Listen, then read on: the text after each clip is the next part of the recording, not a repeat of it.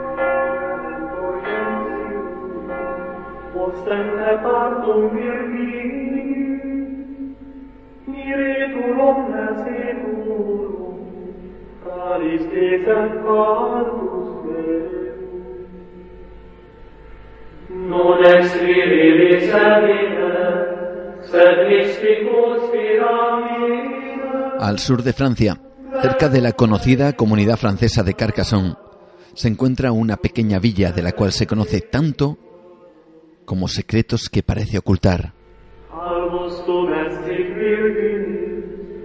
Para los que hablan occitano es Renas Le Castel. Su traducción al español es, cuanto menos curiosa, Renos del Castillo. Pero para prácticamente todo el mundo, esa pequeña villa es conocida como su nombre en francés, Rennes le Château.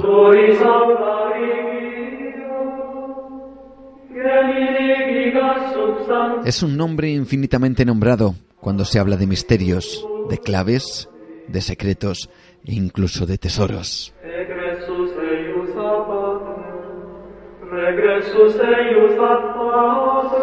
Todo, absolutamente todo lo que rodea esa localidad es tan conocido como a la vez oculto. Desde luego es toda una contradicción.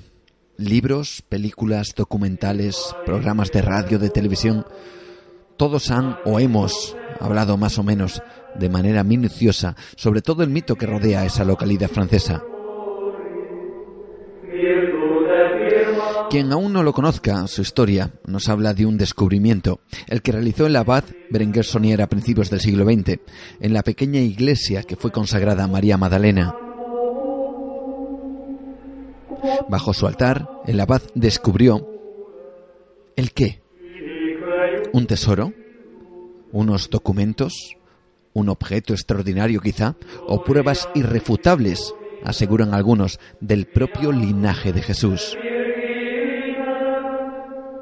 La historia, al menos la que se conoce como real, dice que fuera lo que fuera lo que encontrara, le reportó una cantidad de dinero tal que se calcula que podrían llegar a ser el equivalente de unos 3 millones de euros en la actualidad.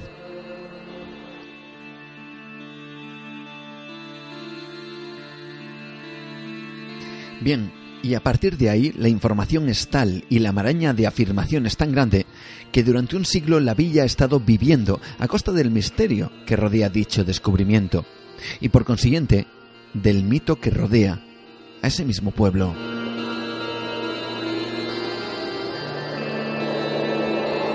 Y claro, tal, tal, tesoro, o lo que fuera que encontrara el abad Berenguer Sonier, alimentó a teóricos de todo tipo y también la posibilidad de que el propio abad dejara pistas, claves, mensajes ocultos que señalarían no solo dónde estaría situado aquello que encontró, sino también una posible alusión a sociedades secretas, incluso a templarios, a merovingios, y cómo no, como digo antes, al propio linaje perdido de Jesús.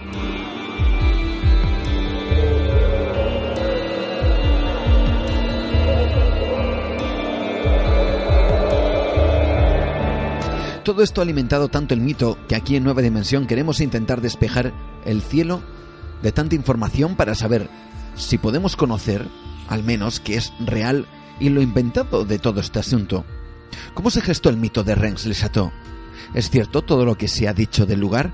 ¿O hay muchas informaciones deliberadamente expuestas porque vende más un misterio que cien verdades? Sabemos que, el programa de hoy es arriesgado porque lo habitual dentro de, de un programa de misterio es hablar del mito, de aquello que nos haga soñar. Pero estoy seguro que en este caso se puede soñar igualmente, siendo a la vez conscientes de que muchas de las cosas que se cuentan de ese lugar quizá fueron inventadas deliberadamente y que han quedado además en el inconsciente colectivo como absolutas verdades cuando en realidad no han sido así. Seguro que habrá detractores de todo lo que nuestro invitado tiene esta noche que decir, pero queremos conocer, y creo que es un sano ejercicio, lo que muchos investigadores piensan de lo que es realmente Reims-le-Château. Hoy ponemos sobre la mesa esa localidad francesa, buscamos las verdades o las mentiras de Reims-le-Château.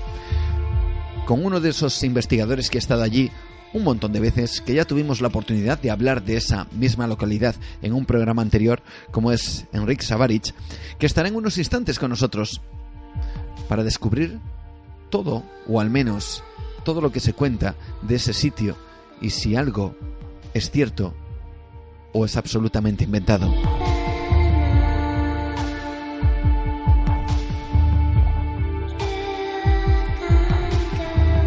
Y después de, ese momento, después de descubrir esas verdades o mentiras de Rennes Les vamos a estar con Pablo Tresgallo Vallejo, que en su habitual sección dedicada a la cara B de la Segunda Guerra Mundial y con una historia que pudo cambiar los designios de la guerra, y atención porque esto es realmente interesante, y cuya línea de salida fue, y aquí viene la sorpresa, en las costas de Huelva aquí en España, con la aparición de un cadáver que marcaría los designios de esa gran guerra.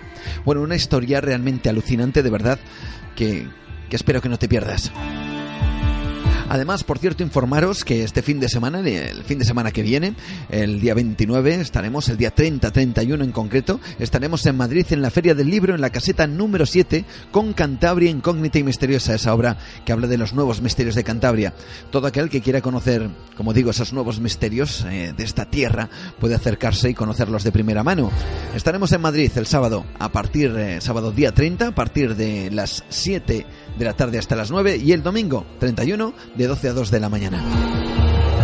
O de la tarde, según se mire. Comenzamos, abrimos nuestra ventana al misterio. Aquí comienza Nueva Dimensión. Intentamos descubrir ahora mismo las verdades o las mentiras de Rennes Le Chateau. Entra en Nueva Dimensión, el programa dedicado al misterio y lo desconocido. Con Juan Gómez viaja al encuentro del misterio ovnis, criaturas imposibles, lugares marcados por la tragedia y lo paranormal, oscuros y extraños personajes, posibles asesinatos nunca esclarecidos. Esto es lo que te encontrarás en el libro Cantabria Incógnita y Misteriosa, un viaje por los nuevos misterios en Cantabria, escrito por Francisco Renedo, reportero e investigador, y Juan Gómez, colaborador del programa Cuarto Milenio. Cantabria Incógnita y Misteriosa, de Editorial Librucos, ya en tu librería más cercana. Porque el misterio está entre nosotros.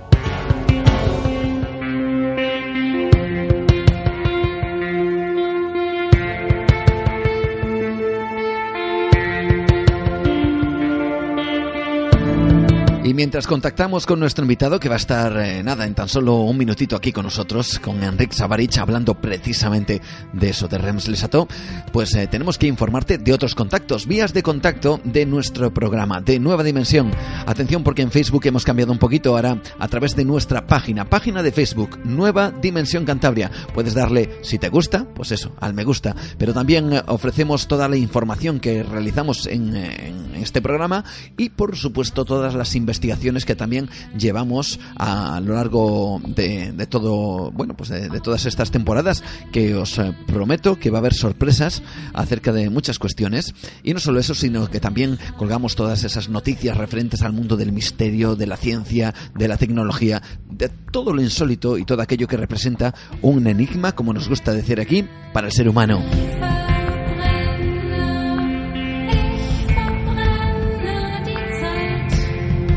También, por supuesto, nuestras vías de contacto a través de Twitter en arroba nueva de radio. Puedes seguirnos si así lo deseas. Nuestro email, rápidamente, que también hierve en estos días con muchas informaciones que nos hacéis llegar los oyentes y que próximamente os, eh, os comentaremos aquí en el programa.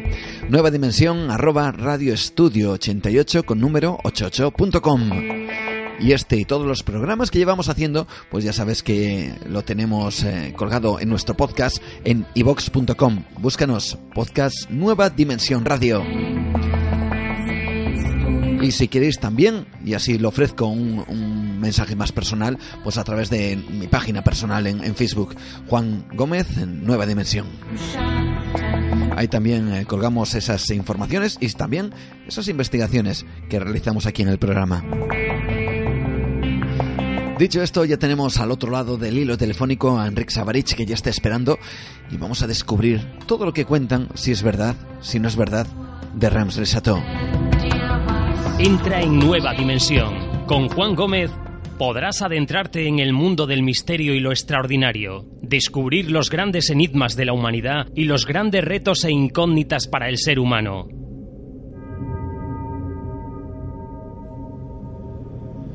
Hablar de Rems le Chateau es entrar tanto en la historia como en el mito. Pocos son los que no conocen sus trazos principales. Berenguer Sonier, el cura de la villa, manda reformar la pequeña iglesia de la cual había sido nombrado párroco. Al parecer en esas reformas se encuentra algo, algo que se presupone le hace inmensamente rico. Se dice que aquello que encontró le valió conseguir una fortuna equivalente a unos dos o tres millones de euros actuales, y que nunca desveló ni lo que encontró, ni de dónde había sacado el dinero.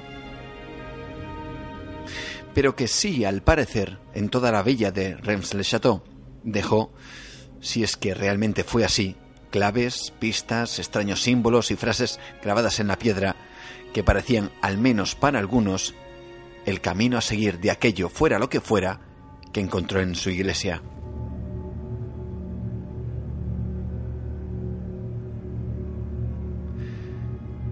Con ese dinero reforma prácticamente toda la villa y con ello pone a Reims-le-Château en el mapa del misterio y de lo extraño. Muchos son los que se han acercado a ese lugar para descubrir ese gran secreto y en el camino ha habido infinidad de teorías, de afirmaciones incluso, eh, de supuestas pruebas que pondrían la balanza en un sentido o en otro. Es decir, un tesoro, unos documentos, pruebas de un linaje perdido. Llega a haber tanta información alimentada mucha de ella por el sensacionalismo fácil que nos hace olvidarnos qué es lo, lo cierto, qué es el mito o qué es incluso invención o mentira.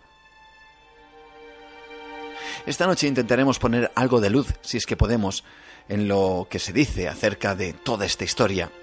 Por un lado, absolutamente fascinante y que atrapa a aquel que se acerca a ella. Y una de esas personas que, que, ha sido atrapada por el secreto y por el misterio que rodea pues a todo esto que hemos resumido muy brevemente eh, es precisamente nuestro invitado Enrique Savarich, autor que ya le tuvimos aquí con ese libro El secreto de Reims le Chateau y que le tenemos en este instante, en esta noche, en donde queremos eh, poner un poquito de luz a toda esta historia o a todas esas cosas que se dicen que pueden ser o no verdad. Vamos a intentar descubrirlo esta noche. Bienvenido, Enrique. Buenas noches. Hola, buenas noches Juan, encantado de estar otra vez con vosotros. Un placer que hayas acudido tan rápidamente a nuestra llamada y, y, sobre todo porque yo creo que esto a ti personalmente casi te podría interesar, ¿no? Intentar eh, quitar el, el, grano de la paja porque en esto de Rems del Chateau a mí me da la sensación que hay mucha paja. Sí, exactamente, claro. Cuanto más investigas sobre el tema te das cuenta que, que más, más contaminado está ya desde un buen inicio eh, hay mucho mito, mucha historia falsa y básicamente mucha mentira. Vamos a intentar poner un poquito de orden si lo conseguimos y para eso vamos a hablar de, la figura de, de, de Berenguer, ¿no? todo el mundo ya conoce pues un poco ese periplo, ¿no? Eh, este hombre que fue casi castigado, porque casi fue así, eh, llevado a esa a ese lugar del sur de Francia y en ese momento se habla de muchísimas cosas. Lo primero, aunque parezca una pregunta un poquito absurda, eh, porque todo el mundo lo da por hecho, pero eh, puede ser o no, ¿realmente él encontró algo en esa iglesia que hizo transformar toda la vida de, de esa villa? Bueno, pues eh, en eso estamos. Realmente los que investigamos el tema creemos que sí, realmente encontró algo. Lo que pasa es que quizá no encontró lo que la gente cree que fue lo que encontró, si me explico. Eh, en ese tema hay que separar dos, dos vertientes. El tema realmente del mito, porque hay un mito creado por un personaje, Pierre Plantar, que es el gran, el gran mentiroso de la historia, el que crea una, toda una mitología alrededor del tema. Y luego está la historia de un cura rural que encuentra algo y le hace rico, simplemente eso. Eh, hay que separar las dos cosas.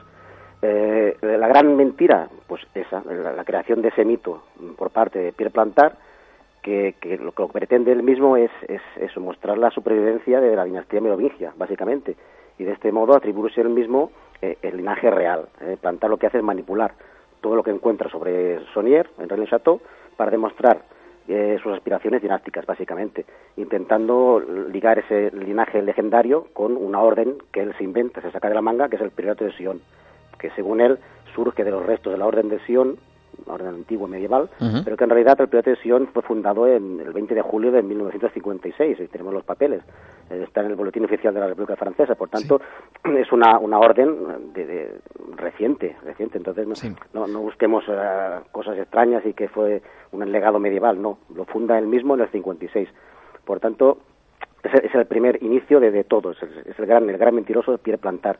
Eh, ¿Qué pretende con eso? Pues eso, eh, elegirse él mismo como el gran, el gran maestre del periodo de Sion y como el, descendiente de los merovingios y, el, futuro rey de Francia, básicamente. Es eso lo que quería plantar.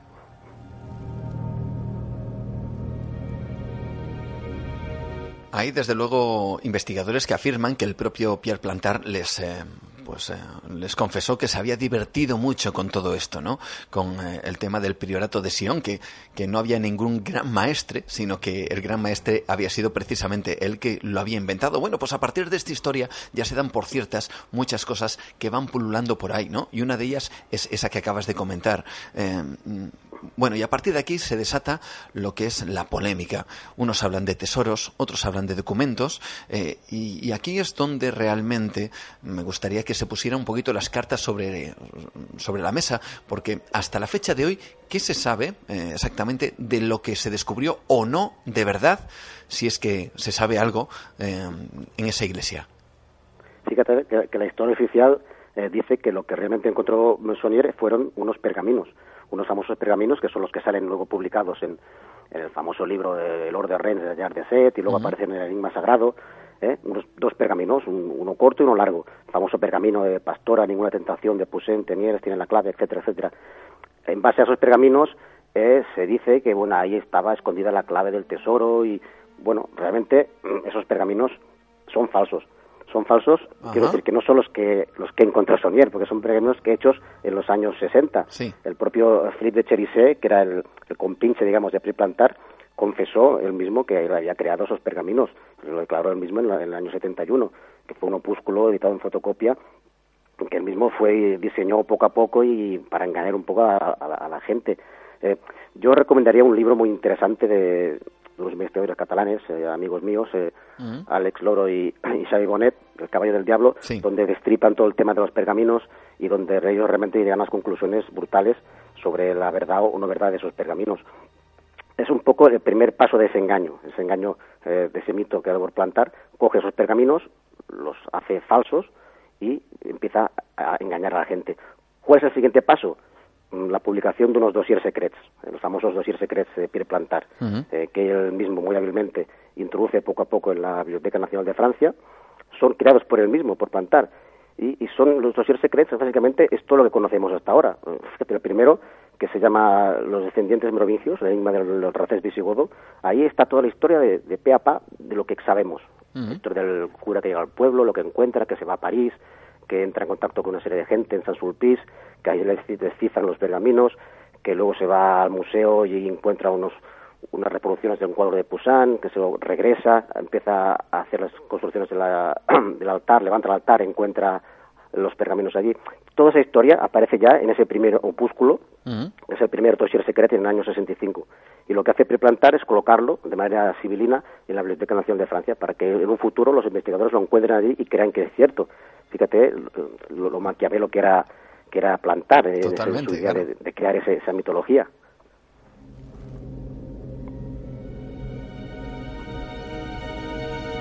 Bueno, tal como lo que llevamos eh, de, programa, de, conversación, de charla, ya empieza a dar la sensación de que todo parece más bien una invención, un maquiavélico plan, vamos a decir, para quizá para vender libros, eh, Enrique.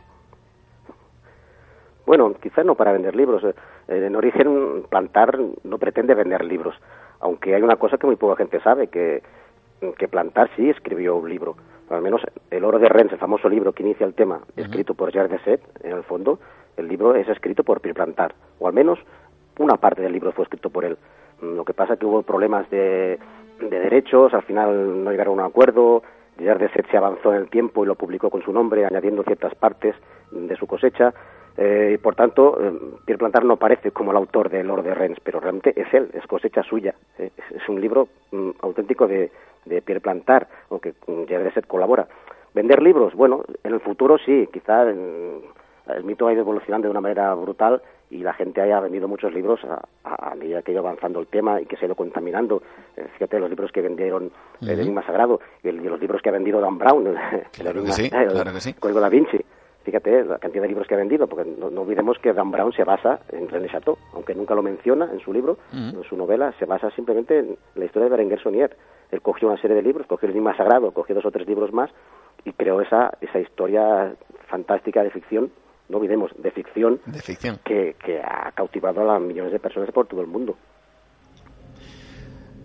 Y aquí hay informaciones que, que, bueno, que también se pueden dar por, por ciertas o no. Nos, a mí me gustaría que nos lo explicaras. Es cierto, por ejemplo, que Berenguer eh, encontró unas medallas, unas monedas tras una losa y que le reportaron cierto que dinero. Cuando, sí, sí, sí, es a lo que te refieres. Él cuando, cuando inicia las, la reparación del altar, lo que hace es levantar una losa que estaba en el suelo, vuelta boca abajo, que es la llamada losa de los caballeros, que se puede ver en el Museo de Relais eh, cuando levanta aquello, los, según los testimonios, sí él encuentra una olla, una olla llena de, según dice Sonier, de medallas de Lourdes.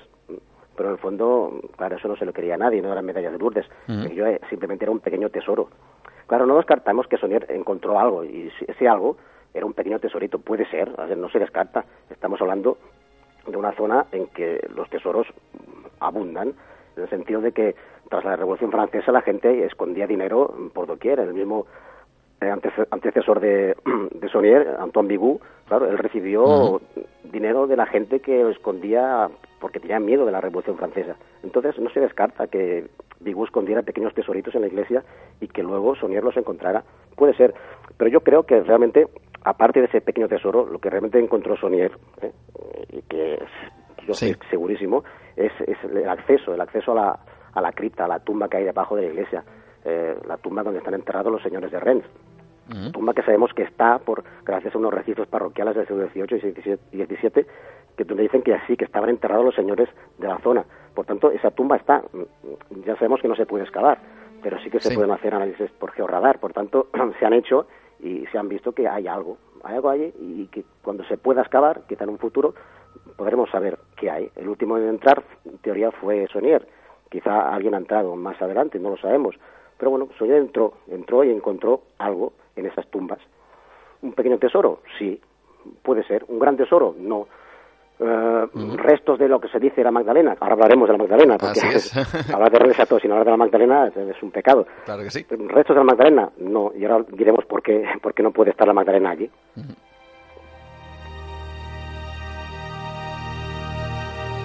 Bueno, a partir de todo esto, eh, tú sabes, Enrique, todo el mundo parece que se vuelve loco, todo el mundo quiere ir a reims les incluso lo que tú dices, em, empiezan a excavar, empiezan a buscar esos tesoros o ese gran tesoro que al parecer le ha dado todas esas riquezas a, ese eh, humilde cura en su momento, ¿no?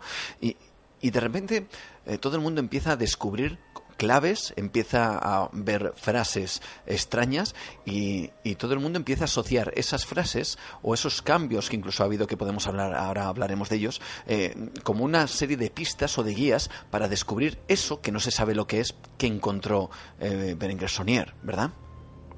Sí, claro, porque mm, fíjate que en origen la historia del tesoro la, lanza al mundo no el Corbuc, no el Corbuc era un, hotelero de Perpiñán, un industrial, que es el que se hace con el, con el de, de Sonieres, que se encarga de, la manutención de, de María de Narnó, que era la, la madre llaves de Sonier, y mm, bueno, él se encarga de todo ello, monta un hotel-restaurante en la zona, pero claro, fíjate que en ese pueblecito, en aquella época, no va nadie. él tenía que rentabilizar su negocio. ¿Qué hace Noel Corbu? Fue muy hábil graba en un magnetófono una historia, una historia para amenizar la cena de, sus clientes. Mientras cenaban, escuchaban esa historia en el magnetófono. ¿Y esa historia cuál es? La historia del cura de los millars, eh, los millardos, que, decía, donde se contaba la fabulosa historia de un cura que había encontrado el tesoro de Blanca de Castilla. Fíjate, ahí ya se empieza a decir que lo que encontró realmente fue un tesoro, un tesoro físico. Eh, bueno, en el año 56 eso es revolucionario. ¿Qué hace Corbu? No se limita a grabar esa cinta magnetofónica, sino que publica esa historia en, un diario local, en una serie de artículos en la de Pays du Midi. Eso fue la bomba. A partir de ese momento, cientos y cientos de turistas llegan a René Chateau no con sus cámaras fotográficas para hacer fotos, no, van directamente con picos y palas para excavar y encontrar por ellos mismos el tesoro. Era un divertimento de fin de semana. Iban allí a excavar. Vamos el fin de semana con la pala y con el pico, vamos y encontramos el tesoro de Sonier. Aquello fue un negocio para Noel Corbu. Su restaurante y su hotel se llenaron de gente con el único objetivo de, encontrar. Fíjate que incluso llegaron a excavar y con dinamita. El pueblo está totalmente como un queso de gruyere. Así es. Es, una cosa impresionante. Fíjate que hasta el año eh, los años 60 tuvieron que poner un, cartelito en la puerta del pueblo que decía claramente que estaba prohibido toda excavación en el municipio de Reneseto, que también se lo pasaron por el forro en el sentido que se sí. excavando, se siguieron explotando, el mismo alcalde les vendía la dinamita para para que hicieran sus prospecciones, pues en el fondo lo que importaba era el negocio. Fíjate que sigue estando un poco como hoy, importa un poco el negocio, que vayan los turistas, que vayan a visitar, que gasten su dinero en los souvenirs que venden en, el pueblo. Y bueno, mm, yo te digo que nunca nadie encontró nada, nunca nadie encontró ningún tesoro, nunca nadie encontró nada. A ver, es normal. Si Sonier encontró un tesoro, se lo gastó. No, no, sería tan ingenuo de dejar una parte allí para que lo encontrara otro. Eh, pero bueno, eh, era un hobby de fin de semana que la gente eh, utilizaba y, bueno, es otra mentira más. Otra mentira más que, que fue la que extendió el Corbú y que la gente picó. Mm. Es curioso, ¿no? Al parecer, un, un, señor Pierre Plantar que quiere alimentar una historia que no es cierta, luego un hostelero que que alimenta la historia por otro lado, de manera que todo el mundo se lo cree, además en esa época donde prácticamente con, bueno, pues eh, constatar ¿no? Los, las, informaciones pues era realmente difícil. Eh, bueno, pero en todo esto sí es eh, cierto que hay cosas que pueden llamar la atención. Otra cosa es el significado que se le ha dado, ¿no? hablamos de, de, hechos o de lugares concretos y también de objetos, ¿no? Objetos como ese altar invertido que se le ha dado un montón de, simbolismos, objetos como ciertas cruces que, eh, que tienen por detrás eh, unas palabras eh, que al parecer simbolizan pues lo que podríamos denominar ese incluso priorato de Sion o al parecer lo que algunos creen que es eso. Vamos a ver cuántas verdades, cuántas mentiras hay en esto. Hablamos de ese famoso altar, por ejemplo, invertido. ¿Qué significación tiene la real, la real al menos? Sí, realmente cuando Sonier levanta el altar, eh, el altar está sujeto por un pilar, un pilar eh, visigótico.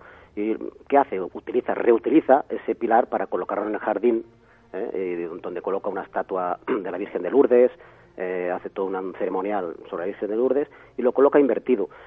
¿Por qué lo coloca invertido? Bueno, a día de hoy no lo sabemos. Quizá fue un mero azar, quizá fue un error del, del albañil que lo colocó al revés y mira, le quedó bien y ya no lo tocó. Quiero decir que no, yo no buscaría más, mm, más significaciones extrañas sobre el hecho de que esté invertido, eh, porque realmente, a ver, mm, eh, utiliza mucho la técnica esa de, reutilizar cosas.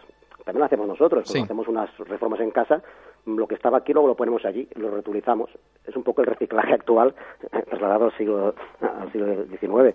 Entonces, bueno, yo no buscaría más implicaciones.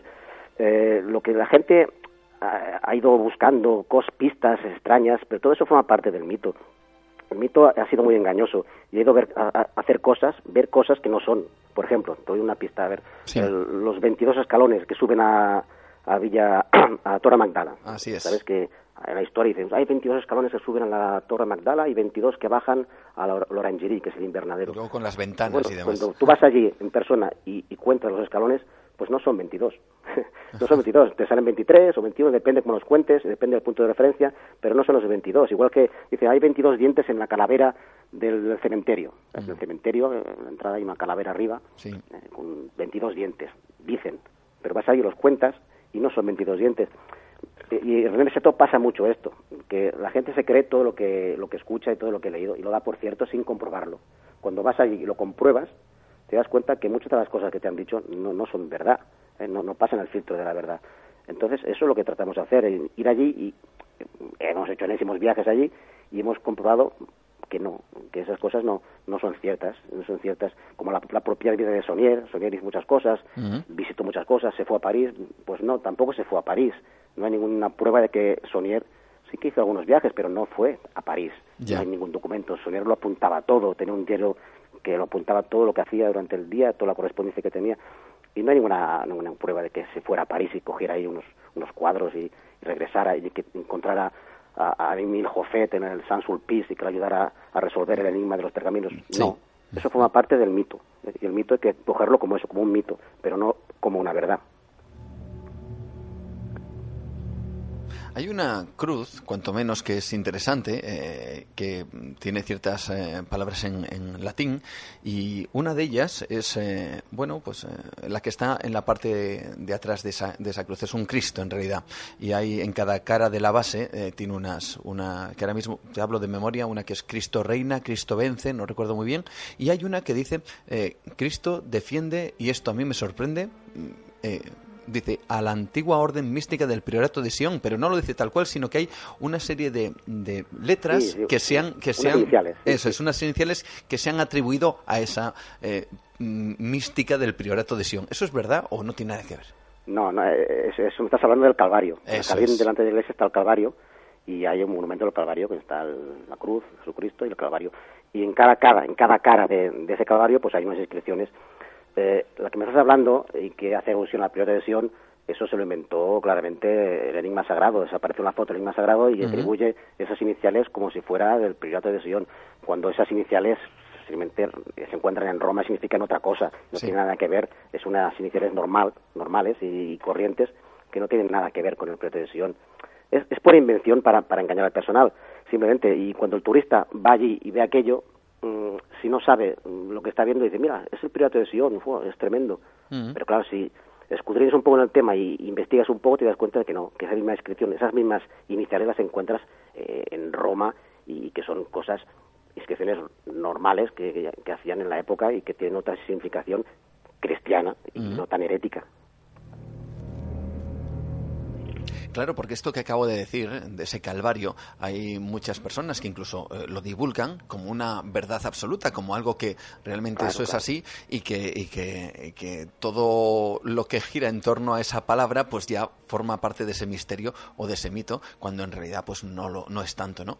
Eh, es que ese es el problema, ¿verdad? El, problema es ese, que tú ahora mismo entras a Internet y hay millones pues millones no quizá, pero a cientos de, webs donde hablan de, de René Chateau. Y en todas cuentan la historia, cuentan el mito, pero no cuentan la verdad. Todos pueden repetir el mito como una letanía una y otra vez sin pararse a investigar. Entonces, eh, es triste escuchar hoy en día programas, incluso en programas de radio o revistas de, investigación que hacen reportajes sobre René Chateau y vuelven a caer en la trampa de repetir una y otra vez el mito, el mito, y no salen de ahí.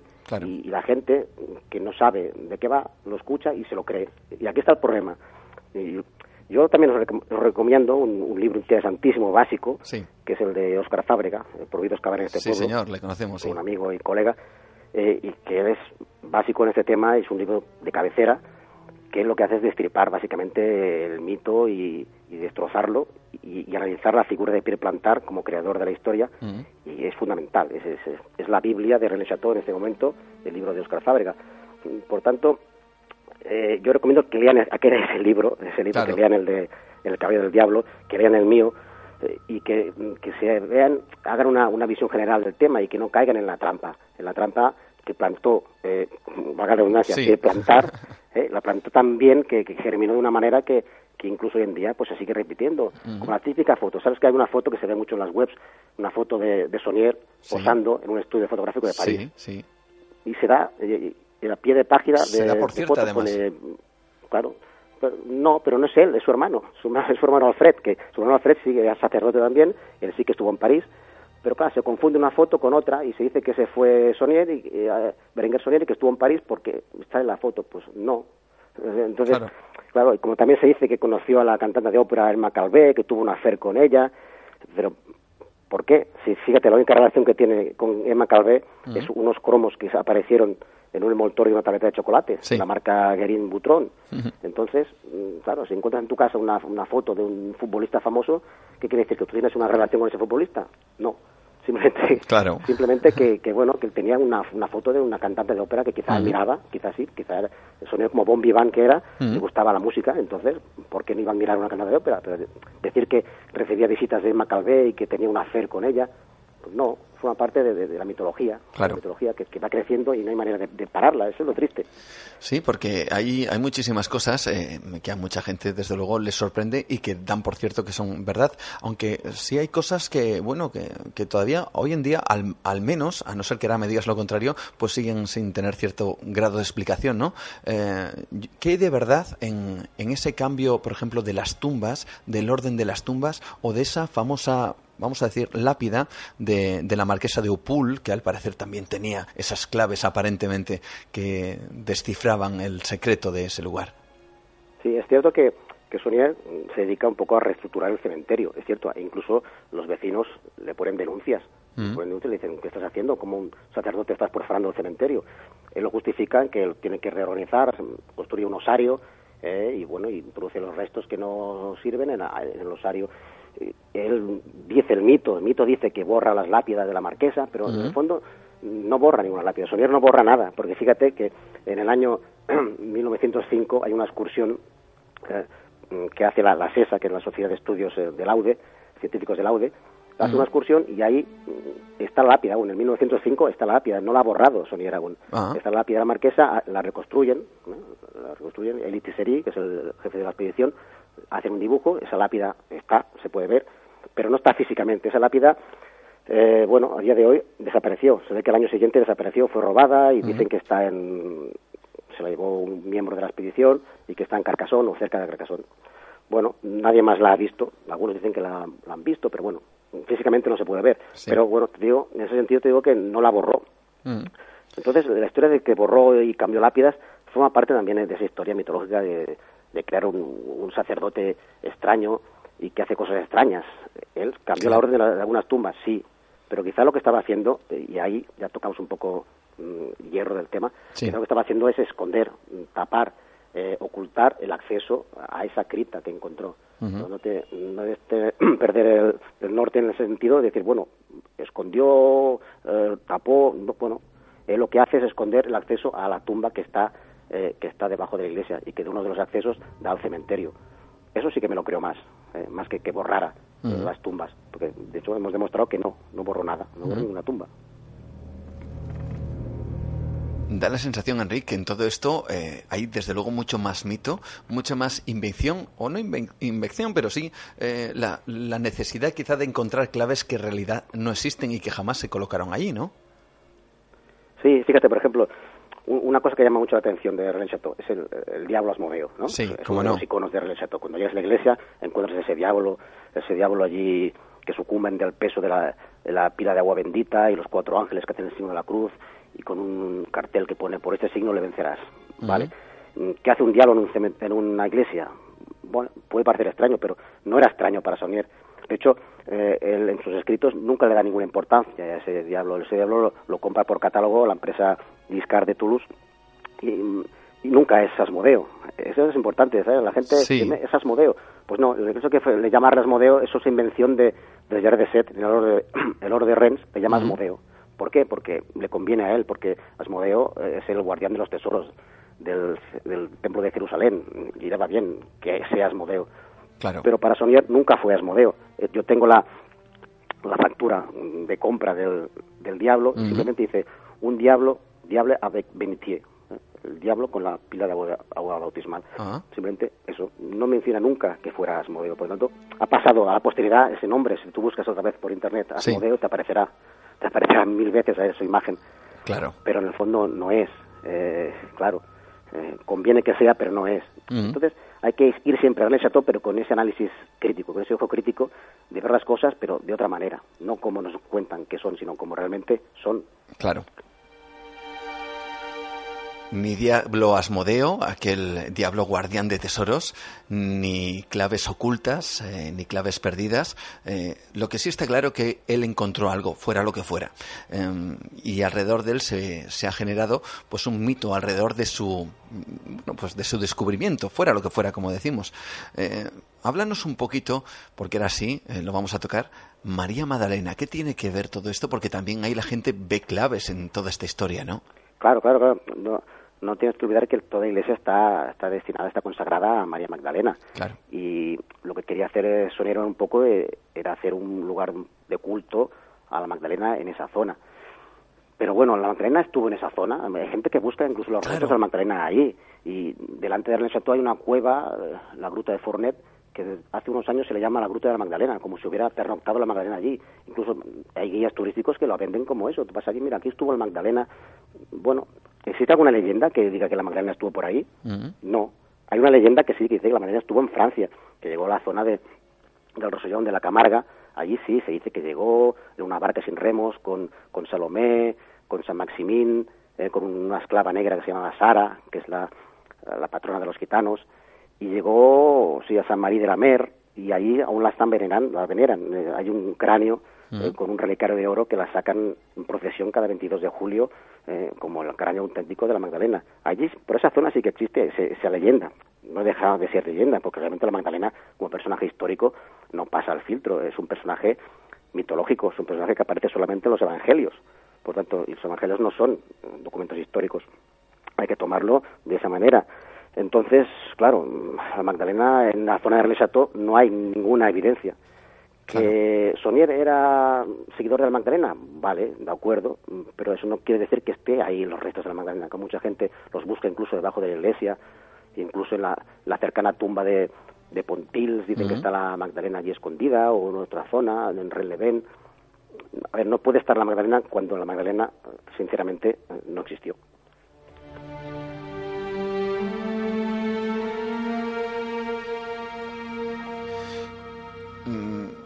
¿Qué siente Enrique Savarich, por ejemplo, cuando eh, oye eh, cosas acerca, por ejemplo, del, del, del jardín eh, que, está dentro de esa villa, la villa de Betania, donde dicen que hay claves, que hay pistas? ¿Qué es lo que piensa Enrique Savarich cuando alguien convencido de que algo va a encontrar ahí que le lleve a ese tesoro o eso, fuera lo que fuera? ¿Qué es lo que piensa Enrique, Sa- Enrique Savarich cuando le vienen y le preguntan, oye, ¿es verdad que aquí hay un punto determinado en una losa que marcada en una determinada posición, pues llega a otra clave que... Todo esto es una como una locura, ¿no? Sí, es, una locura, pero es una fantasía. Todos tenemos esa fantasía, esas ganas de, de- de buscar el tesoro, de ser Indiana Jones, de encontrar esas pistas que nos indican otras cosas. Sí, lo tenemos en nuestro, en nuestro ADN eh, y es bonito pensar en ello. Mm, Yo mismo he seguido esas pistas y, y te emocionas buscando cosas y, y siguiendo las pistas y mira, esta cruz nos indica que, que tienes que seguir el camino, eh, ya vamos a parar la geometría sagrada. Pero a ver, si, pues, si ponemos los pies en el suelo te das cuenta que realmente no es tanto, eh, no es tanto, simplemente es, es un divertimento. Entonces, eh, Sonier quizá no pretendía dejar ninguna pista. Eh, eh, Sonier era un hombre mundano, un hombre con los pies en el suelo, un hombre que se dispone de mucho dinero y se dedica a la, a la- a la buen vivir, un buen viván, a gastar dinero, a, Sí. a- sí, simplemente es eso, a, a tener una buena bodega de, de licores, de, de ron jamaicano que se hacía importar desde, desde Jamaica, a, a- a gastar a manos llenas el dinero que disponía. Mm, Tampoco pensemos que disponía de dinero siempre. eh, Soler pasó sus penurias, entonces disponía de dinero puntual, puntual se lo iba gastando y también tenía- hacía muchas cosas a crédito. Eh, lo que pasa él compraba y compraba por catálogo muchas cosas, compraba vestidos para su, su ama de llaves, María de Renault, amante quizá, tampoco no hay Sí. pruebas, pero bueno, seguramente sí. y lo compraba todo por catálogo. Entonces era gran precursor de las ventas por Internet. Si hubiera tenido Internet Sonier, fíjate lo que hubiera hecho. Era un hombre avanzado a su época y era un sacerdote, no, perdamos eh, de vista que era un sacerdote. Que encontró algo, sí, a ver, encontró ese dinero, esa fuente de ingresos. Había alguien más a su alrededor que estaba compinchado, seguramente sí, seguramente eh, su obispo, el obispo Villar, estaba también relacionado con lo que encontró. A lo mejor el obispo Villar lo mandó a buscar algo allí, sabían que había algo. No es nada descartable. Que haya una tumba debajo de una iglesia no es nada extraño. Que la tumba haya dinero, puede ser. ¿Que haya algún tesorito? Sí, Mm, bueno, también Sonier vendió muchas misas y eso le dio mucho dinero. Se dedicó al tráfico internacional de misas, ponía anuncios por todo el mundo, en periódicos del mundo y vendía misas y la gente iba haciendo ingresos mensuales o mm. semanales incluso de dinero para que Sonier dijera esas misas. Es poco a poco engrosando su, pequeña fortuna. Y bueno, eh, mm. la gente sí, la gente se, se, ha vuelto loca en ese sentido. Sí, Me da un poco de pena cuando, cuando la gente sigue, sigue creyendo en ese, en ese mito y sigue creyendo con, los ojos cerrados, sin saber realmente nada, y llegas allí y te lo crees todo. Y el mito se ha ido extendiendo de tal manera que incluso ha llegado a España. Fíjate que en España también no estamos ajenos a ese mito, porque está la que se llama la conexión española. Dicen que, bueno, la mitología también, una rama de esa mitología, que Sonia llegó a Toledo, o que estuvo en Jaén, o que incluso estuvo en Girona, donde hay una torre que también la llama la Torre Magdala, cuando no es la Torre Magdala, eh, que tuvo una relación con una señora que se llama María Turdes en Girona. Bueno, todo eso hay que cogerlo con muchas pinzas y realmente no no, no pasa la prueba de no pasaría al polígrafo no, no, no, pasaría no, real no real es una, una, extensión más desde el mito de plantar. ¿Sabes cuánto daño ha hecho el mito de plantar pero cuánto daño y cuánto bien eh, es una contradicción porque si no fuera por plantar ahora mismo no estaríamos haciendo este programa tú y yo no estaríamos hablando de René Nadie conocería a si no fuera por plantar. Sería un simple curita que encontró un tesoro, se hizo rico y punto. Nadie lo, hubiera sabido. Desde luego es curioso. lo lanzó al estrellato pero con él también estrelló muchas, muchas mentiras y muchas invenciones. Eh, yo no sé si también esto pasaría por el polígrafo, como dices, Enrique, eh, eh, el hecho de lo que se dice de, de de, de Narrol, ¿no? La, asistenta, la dama de llaves o el ama de llaves o la amante, ¿no? Como algunos dicen. Y es esa famosa frase que la atribuyen a ella, que no se sabe si es verdad o no, pero todo el mundo ah, parece que ya lo da por sentado, que dijo más o menos, no lo sé exactamente, pero dijo más o menos como que eh, Berenguer o en René el Chateau había tesoros que podrían, eh, digamos, perdurar más de 100 años y que la gente de esa zona caminaba sobre ellos, ¿no? No sé si era la frase exacta así, pero en cualquier caso sí, eso vino a razón de que Noel Corbu, que era un industrial, hizo unas inversiones fallidas en África, en Marruecos, entonces perdió mucho dinero. Y eh, Marí un día lo vio compungido, triste, en una esquina, le dijo, tranquilo, Noel, que todo se va a solucionar, no te preocupes, que la gente de este pueblo no sabe que está pisando oro. Y un día te voy a decir un secreto que te va a hacer inmensamente rico esas palabras quedaron para la posteridad. Mm. Esas palabras mm, quizá no fueron así textuales, pero bueno, la gente de la época que las escuchó las han vuelto a, repetir como si fuera un sí, sí, algo cierto. Entonces Noel Corbu ahí fue la, la, espita que le abrió los ojos y, dijo, bueno, aquí hay algo, hay dinero. Y fue cuando empezó todo el tema. Gracias a esas palabras de Marie, eh, Noel Corbu inició la, la trama, creó ya esa, ese magnetófono, esa historia, esos artículos en el periódico y se lanzó realmente el tema.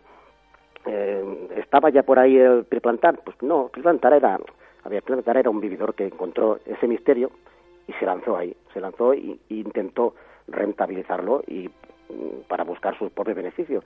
Yo lo había intentado años antes, había hecho otro libro junto con Jacques de Set que se llamaba eh, Los templarios están entre nosotros en los principios de los 60 y ahí también ahí buscó otro tesoro ahí estaba en, el castillo de Digisors y nos trae un jardinero que había encontrado un tesoro templario y bueno, una, una historia tremenda que al final no le salió bien, no le salió bien porque aquello no, no fue a más, no, no, no, fue, no se extendió en el tiempo, quedó, quedó el tema muerto.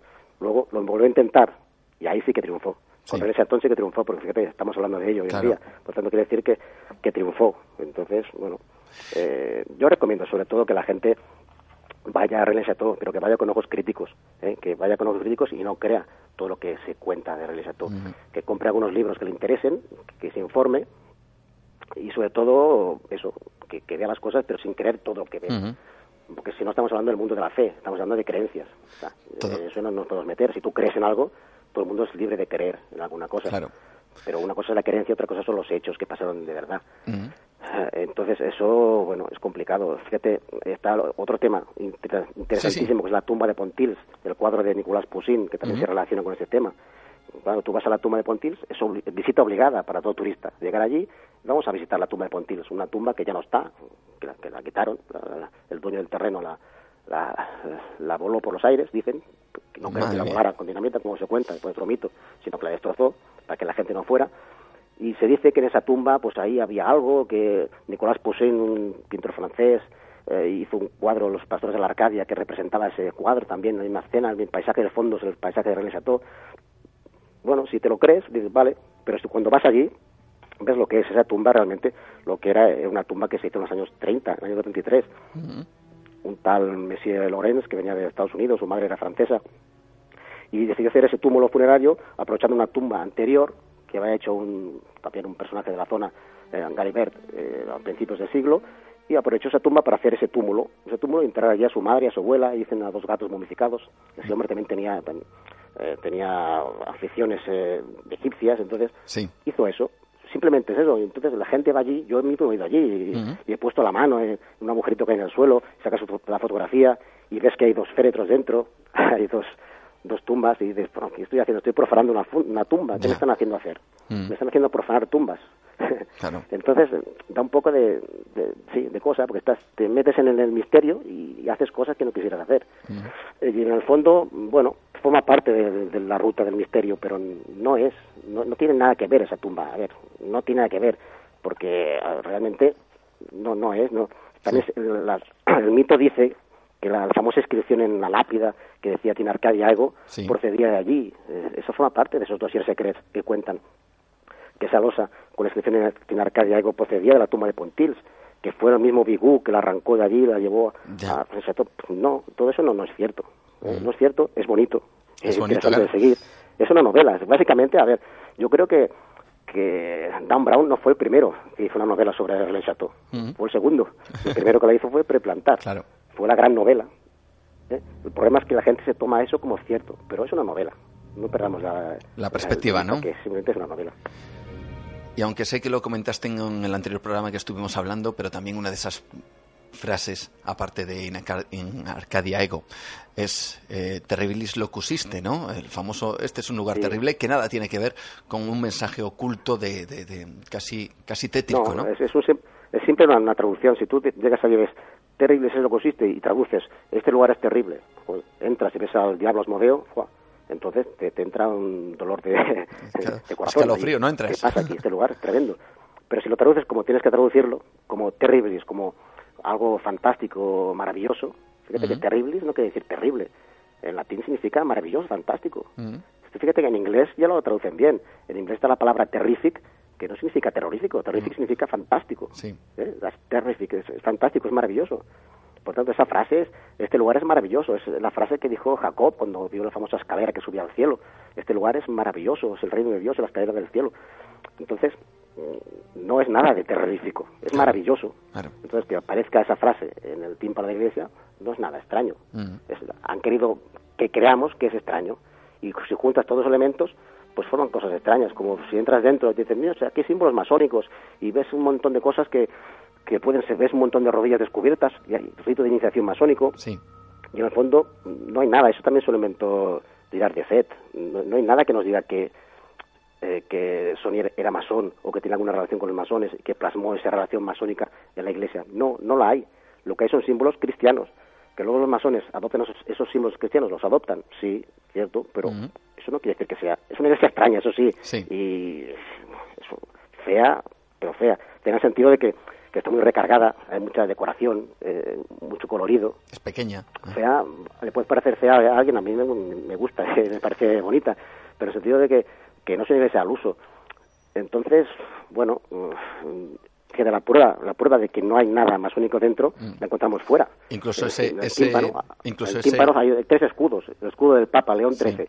A un lado está el escudo del, del obispo Villard y al otro lado el obispo Lilieu, que es el obispo que hizo sacerdote de Asonier. Mm. Vale, tres mm, grandes mandatos, mandatarios de la, de la Iglesia. Pues De esos tres, dos de ellos hicieron encíclicas brutales contra la masonería. León XIII hizo una gran encíclica contra la masonería. Y el mismo Villar también. Es absurdo que uno que sea masón se ponga en la puerta eh, escudos de gente que va en contra de los masones.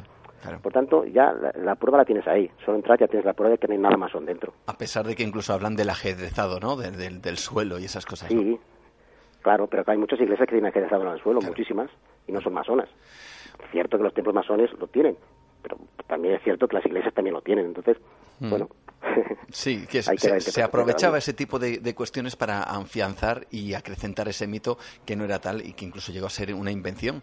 Eh, bueno, y a día de hoy, eh, ¿Cómo es eh, el tema este? Porque las redes sociales además ebullen cuando aparece la, frase Rems Le Chateau, el nombre de Rems Le Chateau, y, y, bueno, y parece que hay nuevas informaciones que yo no sé si son verdad, yo no sé si son mentira, yo no sé qué es lo que hay o qué es lo que no hay, pero a mí me gustaría que ya que estás tú en el epicentro de todas estas cosas, nos aclararas un poquito, eh, al menos tu punto de vista. Se habla de unas nuevas excavaciones, se habla de unos nuevos permisos, se habla de, no sabemos exactamente qué, eh, y que nos gustaría que nos explicaras, incluso de un mapa, me parece. Sí, sí, eso es una historia un poco truculenta. Sí. Eh, te explico un poco por encima. Esto hace un, mes, un mes o así, apareció en un programa puntero de la radio, La Rosa de los Vientos, mm. ya lo conocéis, Sí. Apareció eh, personaje famoso también, investigador, eh, Lorenzo eh, Fernández Bueno, un escritor también que ha hecho libros sobre el Chateau, y nos contó la historia de que bueno que había salido un mapa que estaba a la venta en, eBay, un mapa del, subsuelo de la iglesia y que a raíz de ese mapa pues pues bueno que se, habían, se había vuelto a abrir el tema y que se habían había encontrado permisos, eh, se habían vuelto a dar los permisos para, para excavar. Pero bueno, dejaba la noticia un poco así en el aire y decía que ese mapa, bueno, eh, que sí, lo habían comprado una gente que vivía en Colliure y que había sido un hombre de, de, de Oxford que lo había comprado y por 15 mil dólares. Toda una historia un poco truculenta nos ponemos a investigar el tema y resulta que, bueno, damos con, con la información y es una información que venía ya del año 2005. Si no te lo pierdas, que en el 2005 ya salió a la venta por eBay ese mapa. Y no fue un hombre de Oxford que lo compró, sino fue el, hombre de Oxford que lo vendía. Ah, un mapa que tenía eh, en su familia lo, lo vendía. es un mapa que no parece demasiado importante porque más que un mapa de un tesoro parece un mapa de alguien que está buscando un tesoro. Es un croquis de, alguien que está buscando un tesoro. Y de permisos para, para abrir la tumba no hay ninguno. Hemos hablado con la gente de la zona, con la gente con la que tenemos que hablar y nadie sabe nada de ningún permiso. Con eso quiero decirte que, que el mito vuelve a, vuelve a abrirse. El mito no ha muerto. Y entonces eh, van a aparecer historias y la gente, lo malo es que la gente se cree todo lo que se ha contado. Y entonces, bueno, Lorenzo Fernández, no sé si de buena fe o no, contó esa historia y la historia ha sido querida por mucha gente. Ya. Tú mismo lo has reflejado ahora mismo. Nosotros no la, no la querimos e investigamos. Cuando digo nosotros me refiero yo mismo, me refiero a, a ah. Chay Bonet, Alex Loro, nosotros el Cabello del Diablo, me refiero a Óscar Fábrega, eh, eh, Prohibidos Cabrones de Pueblo, que, a ver, juntos formamos una especie de equipo, lo que él ha, llamado la generación del 2013, junto con Juan Carlos Pasalodo, que es un investigador freelance de Valladolid, pues todos nos dedicamos un poco a investigar el tema eh, y todos nos juntamos y nos reunimos en, un foro que mantengo, que es el, en Facebook, el secreto de René Chateau, donde cada día hay más de 1.700 personas que, que están en, el ajo y cada día investigamos y hablamos. Pues cuando digo nosotros, hablo de, este personal, un personal que, que somos un poco más rigurosos, que buscamos la información, contrastamos la información sobre todo y al contrastar esa información nos dimos cuenta que era un tema que era del 2005 y era un tema que, que no se podía aguantar por ningún lado. No era nada novedoso y desde luego nadie había dado ningún permiso y no se habían, no se habían dado nada. Absolutamente nada. Es que según Lorenzo Fernández, de aquí dos semanas se, se subía para allí para buscar el tesoro, pues se, iba a abrir la tumba y, no es cierto. Las dos semanas han pasado y no se ha abierto ninguna tumba. Ni se ha excavado eh, ni nada, claro. Claro, vende un poco la, la moto esa. Eh, bueno, nosotros lo hemos dicho, él no ha contestado, bueno, él sabrá sus motivos, mm. pero eso me refiero que a veces el periodismo de investigación lanza mucha, mucha información, muchas cosas, los disculpo en el sentido de que, claro, no, están para, para investigar a, 100% sobre un tema, porque no tienen muchos temas en la cabeza y cada semana tienen que hacer un programa y cada semana tienen que tocar un tema. Pero exijo un poco de, rigor, de mm. rigor a la hora de, decir las cosas. Porque ellos son la, punta de lanza, todo lo que digan ellos va a misa, lo que dice, hay mucha gente detrás suyo que, que, lo creen y creen en ellos y todo lo que dicen ellos es cierto. Tú fíjate, si en esto nos lo han colado, imagínate en temas que no conocemos, las veces que nos habrán colado falsas verdades o mentiras directamente que no sabemos de qué van y nos lo han colado. Entonces, seamos más críticos. Eh, tan solo eh, una última pregunta, eh, Enrique. ¿Cuál es esa parte del mito que todavía, digamos, no, no se ha demostrado ni que sea cierta ni que sea verdad no sé si esto es generalizar mucho, o cuál es esa parte que a ti te sigue sorprendiendo de Rems Sato que dicen, sí, mira, independientemente del tesoro, esto todavía a mí me sorprende, desde arriba hasta abajo. Sí, me sorprende la capacidad que tuvo Sonier de, de, amasar ese dinero y de, hacer lo que hizo. Y, me sorprende la capacidad de, de, creer que tiene mucha gente en cosas que, que no, no se aguantan. Entonces, eh, bueno, eso no deja de sorprenderme, porque fíjate que René Chateau es un pequeño pueblecito y, cada año van pues, miles y miles de personas como turistas, van allí. Y no solo turistas, hay gente, gente muy extraña que, que se creen las cosas. Hay gente, fíjate que ahí se juntan no, no, no llamaré sectas, pero se juntan grupúsculos de gente eh, New Age sí, que buscan, buscan motivos buscan su, su base para, para, para estar allí. Entonces, ves hasta neotemplarios, puedes ver a gentes que se dicen eh, merovingios, ves a gente que dice que son del Prieto de Sion, toda esa gente se reúne allí, eh, se reúne allí y se creen que aquello es, es una película. Entonces, eso sí que es sorprendente y, bonito a la vez de ir allí y, y, ver todo, todo el tema. Pero no, no dejemos eh, nunca de vista que no, no, no, no es una historia, la historia real, a ver, vamos a hablar la historia real es un sacerdote que encuentra algo y que le hace rico, y, y punto, ahí se termina esa historia, no hay más, pero claro, esa historia no vende, esa historia es una hoja, no nada más que una hoja, claro. entonces hay que, hay que adornarla, y perplantar lo adornó de tal manera que, que aquello triunfó.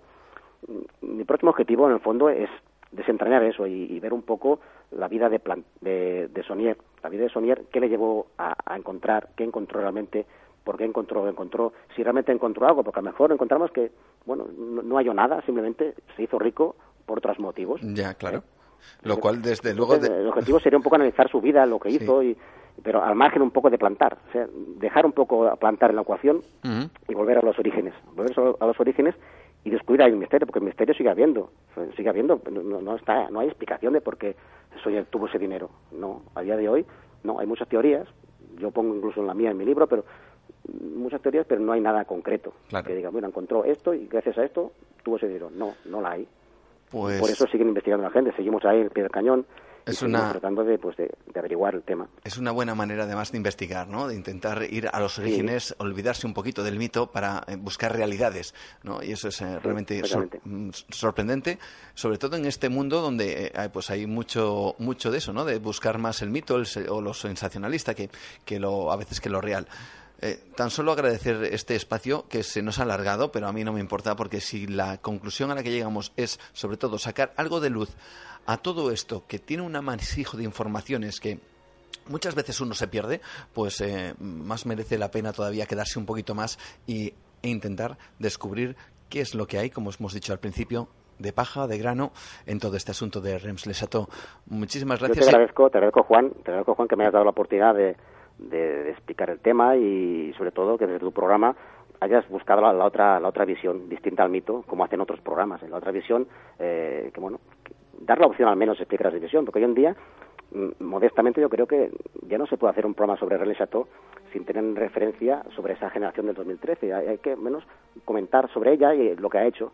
y incluso hay programas que hablan sobre René Chateau y ni la mencionan eh, entonces es un poco triste, están anclados en el pasado, ya ha cambiado todo. En 2013 cambió todo. Hubo una revolución de René Chateau, al menos aquí en España. Eh, y entonces hay que mencionarlo, hay que decir, bueno, esta gente está haciendo esto, pues me parece bien o me parece mal, pero hay que tenerlo en cuenta y te agradezco que tú lo, hayas tenido en cuenta y que me has dado la oportunidad de, comentar estas cosas y de hablar de estas mentiras, esas mentiras que básicamente hay que decirlo con esas palabras, mentiras. mentiras es lo que no es verdad. Por tanto, si no es verdad, pues hablemos claramente, es una mentira, una mentira que la gente se ha ido creyendo y lo ha tomado como la verdad. Simplemente mm. eso agradecerte la, amabilidad que has eh, mostrado con el programa y también con, la disponibilidad que has tenido prácticamente inmediata. Y nada, que te emplazo para otra ocasión para intentar descubrir. Espero que la próxima vez que hablamos eh, o que hablemos, Enrique, sea para que nos cuentes qué encontró Berenguer Sonier. Exactamente. El próximo programa lo haremos desde la cripta. Sería fantástico. sería fantástico. Y nos iremos allí y lo haremos juntos. Gracias, Enrique. Un placer. Un abrazo. Un abrazo igualmente. Adiós, adiós.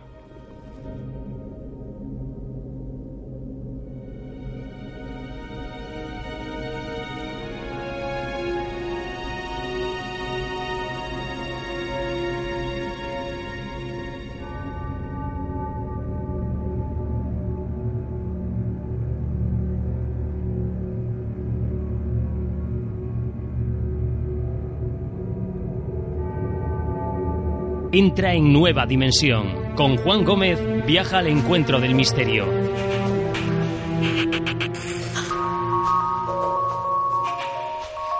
Es la voz de Nick Savarich, son las palabras de, un autor que, bueno, ha estado allí un montón de veces en Reims y ha querido contrastar todas aquellas cosas que se dicen acerca del mito, de las leyendas y de todo lo que hay alrededor, quizá pues influido muchas veces por ciertas películas o por ciertos libros que han aumentado más el misterio y el mito de esa villa del sur de Francia.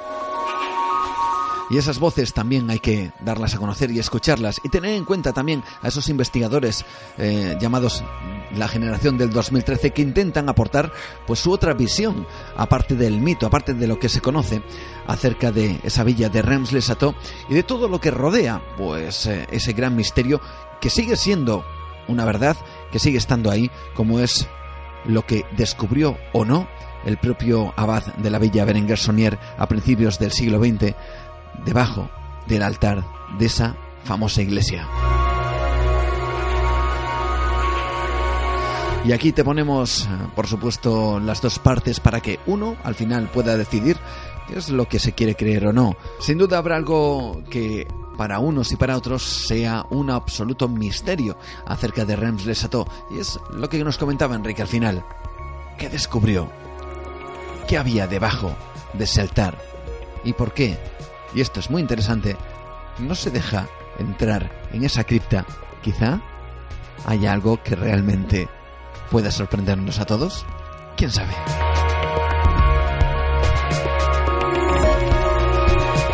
Seguimos adelante, esto es Nueva Dimensión y ahora vamos a conocer esa cara B de la Segunda Guerra Mundial, pero antes Vamos a descubrir también nuestros eh, puntos de referencia, nuestras vías de contacto a través eh, de las cuales tú puedes estar permanentemente informado e informada de todo lo que hacemos aquí, de todas esas noticias en referencia al misterio, a la tecnología, a la ciencia, a la historia, por supuesto, que hay mucho de eso, mucho de misterio en todas esas cosas que también nos rodean y que, bueno, pues están más próximas de lo que creemos. Vías de contacto, nuestra página de Facebook, Nueva Dimensión Cantabria. También nuestro, o el mío, mi perfil personal, también puedes acceder perfectamente, no tengo ningún reparo en absoluto para que puedas opinar y porque también te ofrecemos información a través de, ese canal, como es Juan Gómez, Nueva Dimensión, y también nuestra vía de contacto habitual en, en, el email nueva dimensión arroba radio estudio 88 con número punto com. Twitter también, arroba nueva de radio. Estamos muy presentes y te informamos de todo lo que hacemos en el programa y como te digo, de todas esas noticias que aparecen en relación al misterio, el misterio en todos los ámbitos. Y ahora sí, nos vamos a por la cara B de la Segunda Guerra Mundial con Pablo Tresgallo Vallejo, que ya está listo y preparado delante de los micrófonos de, de, Nueva Dimensión y nos va a traer una historia de lo más sorprendente que tiene sus raíces nada más y nada menos que en una playa de Huelva y que pudo marcar los designios de la Segunda Guerra Mundial. Vamos a conocerlo aquí, no te lo pierdas.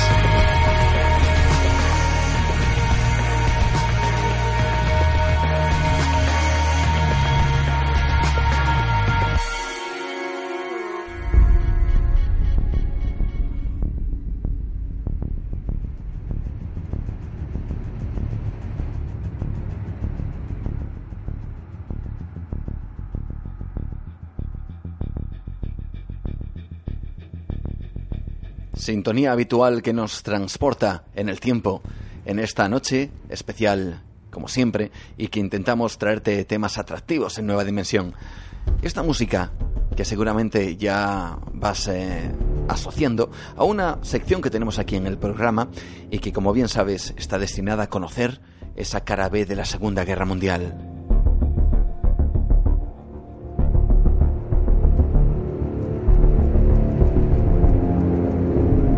Base musical titulada Qué curioso, qué casualidad, Underground Army, esa armada, ese ejército oculto. Y esas historias ocultas que aquí, curiosamente, contamos también hablando de ejércitos, de batallas y de la Segunda Guerra Mundial. Y como siempre tenemos aquí a nuestro amigo y colaborador Pablo Tresgallo Vallejo, que una vez más nos trae otra historia fascinante. Pablo, buenas noches, bienvenido. Hola, buenas noches. ¿Qué tal? ¿Cómo estás? Pues muy bien, fenomenal, encantado de estar aquí otra vez, una semana más. Una semana más que tú uh, hoy nos has prometido que, que, el tema que tienes entre manos es absolutamente increíble. Es increíble, es una historia que tiene como protagonista, vamos a ver, un, eh, nuestro país, uh -huh. un punto muy concreto de nuestro país y que no es muy conocida y cambió el curso de la guerra. Vamos a descubrir cosas sorprendentes y cada vez más. Yo siempre lo digo en esta sección que yo me dejo un poco llevar, pero en esta ocasión eh, voy a dar unas claves, unas pequeñas pistas, porque ¿qué tendrá que ver una parte importante de la Segunda Guerra Mundial eh, con Huelva, por ejemplo? Bueno, pues lo hay. Hay una conexión, una conexión además cargada de misterio, de enigmas hasta el día de hoy, que, que hay muchas cosas todavía por descubrir y por desvelar, eh, no solo en esa región. Huelva tiene algo, tiene un lugar que ha marcado la historia de esa Segunda Guerra Mundial. Quizá amigos que nos estén escuchando eh, desde, ese, desde esa eh, bonita ciudad, pues ahora mismo estén preguntándose, bueno, pero ¿qué tiene Huelva con respecto a la Segunda Guerra Mundial? Seguro que también hay gente que, que lo conoce como el testigo que vamos a escuchar ahora mismo, ¿no? ¿Verdad, Pablo? Eso es, casi siempre traigo, o siempre traigo un audio. Hoy es un testigo directo de lo que sucedió en aquel mes de abril, entre abril y mayo de 1943. Vamos a escuchar este, este testimonio y luego seguimos hablando. Don José Antonio, ¿qué recuerda usted? ¿Cómo encontró el cadáver? Pues lo encontré en la mar, que yo trabajaba en tierra en un barco, en la red. Yo no tenía que embarcarme para nada en la mar, aunque trabajaba en tierra, pero como era a las claras era muy temprano, pues yo me fui con los compañeros en el barco hasta que llegara para tierra otra vez. Y entonces en la mar fue cuando se vio el barco, que no fui yo, el que lo vio primero fue otro muchacho que otro hombre que iba en el bote chico. Pero como era muy medroso le daba mucho miedo y le entraba como un repelo en ver el cuerpo pues se fue al barco grande y le dijo al encargado del barco que era un cuerpo y él no podía traer para tierra.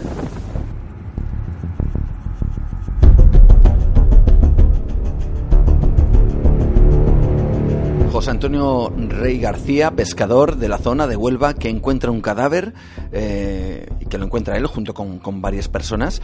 Y mm. esto tiene que ver directamente con la Segunda Guerra Mundial. Sí, este señor es José Antonio Rey María, concretamente. Eh, Rey María. Sí, Rey María. El sonido es un poco eh, defectuoso porque es una entrevista que se le hace a este señor en la playa, hace mucho viento y el sonido es un poco la calidad del sonido no es muy allá pero mm. es una entrevista que se le hace a este hombre en la playa porque es, es uno de los grandes protagonistas de esta historia si quieres empezamos directamente vamos a por ello bueno pues eh, el, el, la operación en cuestión de la que vamos a hablar hoy, que es una operación secreta que ocurrió durante la Segunda Guerra Mundial, se le dio un nombre muy concreto que es mince meat, que es una palabra inglesa que traducida quiere decir carne picada o picadillo. Uh -huh. Y es que a mediados del año 43, entre, entre abril y mayo, pues eh, se puso en práctica esta operación que todavía hoy en día tiene muchos puntos oscuros, tiene muchos secretos y cosas que todavía no se han desvelado y no sabemos, como muchas otras cosas de las que hemos hablado aquí, si algún día podrán desvelarse. Vamos a irnos a un lugar muy concreto también de Europa, del frente, que es Sicilia. En ese, en, en ese momento, eh, Sicilia se convierte en un punto estratégico muy importante. ¿no? Eh, Rommel ha sido derrotado ya en el norte de África, los aliados establecen numerosas eh, bases militares en todo el norte de África y desde allí planean invadir el sur de Europa. Uh -huh. En principio lo quieren hacer invadiéndolo desde Italia pero y desde ahí avanzar hasta el centro de Europa Pero bueno, mm, todavía no está muy claro cómo lo quieren hacer. El caso es que en la conferencia de Casablanca de enero de ese mismo año, del año 43, Eisenhower y Churchill pues convienen en que la invasión tiene que realizarse más o menos sobre julio de ese mismo año, ¿no? Eh, la invasión tiene una la invasión tiene un nombre clave que es Operación Husky, un nombre secreto y empiezan a partir de entonces a trabajar en ella. ¿no? En la isla pues hay muchas dotaciones alemanas e italianas que estaban permanentemente en alerta pues ante la posibilidad evidentemente de ser atacados. La Luftwaffe aparte tenía una base muy importante porque desde allí atacaban la isla de Malta, que en ese momento pertenecía a los británicos. Mm, debido a la proximidad de las tropas enemigas, pues claro, mm, lo normal es que sus movimientos y sus preparativos no pasaran desapercibidos para ellos. Entonces, ¿cuál era la solución? Pues urdir una gran mentira para intentar engañar a la Abwehr. La Abwehr era el servicio secreto alemán. Sobre todo referente al lugar donde se iba a producir esa invasión del sur de Europa. ¿no? Querían hacerles eh, creer que en vez de hacerlo sobre Sicilia, que es donde tenían pensado hacerlo, se haría sobre Grecia y sobre Cerdeña.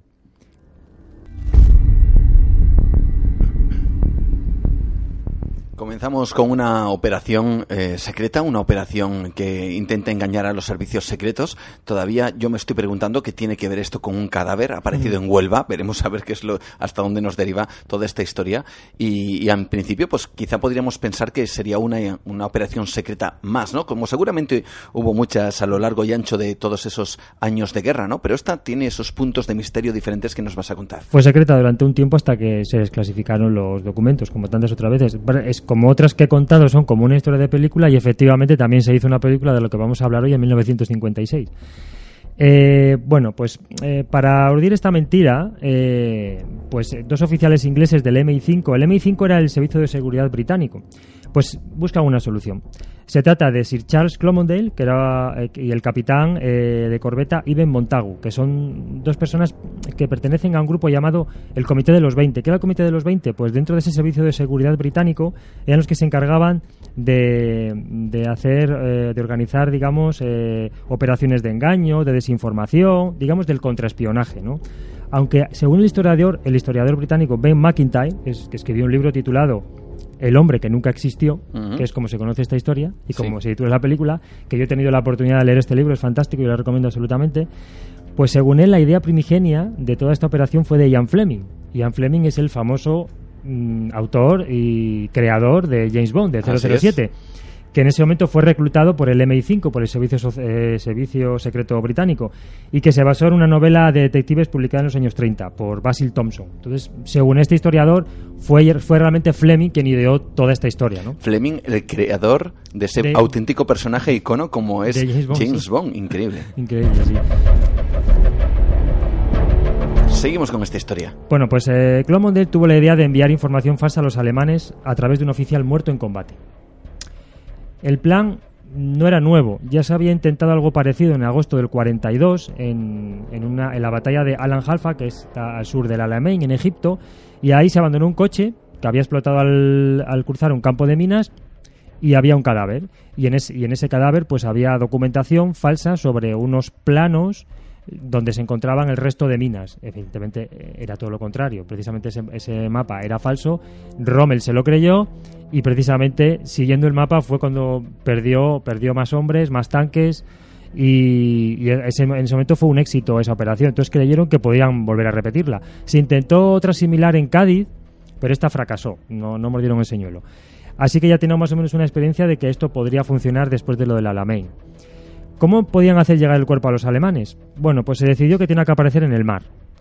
¿Y por qué se decidió que tenía que ser a través del mar? Pues porque los, los alemanes además lo sabían, que los aliados nunca, nunca enviaban documentación que fuese muy importante en vuelos a través de territorio enemigo. Por lo tanto, la forma de hacerlo llegar sería el mar. Eh, esto explicaría pues por qué el cadáver llevaba tantos días en el mar y a la vez se resolvía el problema del, del alto nivel de clasificación de los documentos. Además, ver un cuerpo flotando pues eh, este cuerpo no se sabe muy bien los días que podría llevar ahí. Ese cuerpo se deteriora, es más complejo a la hora de hacer la autopsia y de descubrir las causas del fallecimiento. Entonces creyeron que esta era una buena forma de, urdir el engaño. Además, los vuelos entre Inglaterra y África eran muy frecuentes. Eh, los oficiales británicos actuaban como correos de enlace y entre un sitio y otro era muy común. Y Berlín también lo sabía. Además, se derribaban muchos aviones, pues perfectamente podía ser, ser uno de tantos aviones que pasan por esa zona y derribado por los alemanes. Faltaba un, bueno, faltaban muchos detalles, pero uno de ellos era dónde encontrarían los alemanes ese fallecido. Pues Claro. decidieron que fuera en España, precisamente. Seguramente que era la audiencia, eh, todos nuestros oyentes estarán, por un lado, yo creo que ya buscando en Internet, intentando conocer parte de esta historia, que yo siempre animo a todo el mundo que, que eh, nos escucha, eh, sobre todo en estas, en estas eh, cuestiones que ya no son eh, especulativas, sino que han sido absolutamente reales, pues que busquen más información, ¿no? Y, y claro, alguien se sorprenderá, dirá, bueno, pero ¿por qué en España precisamente?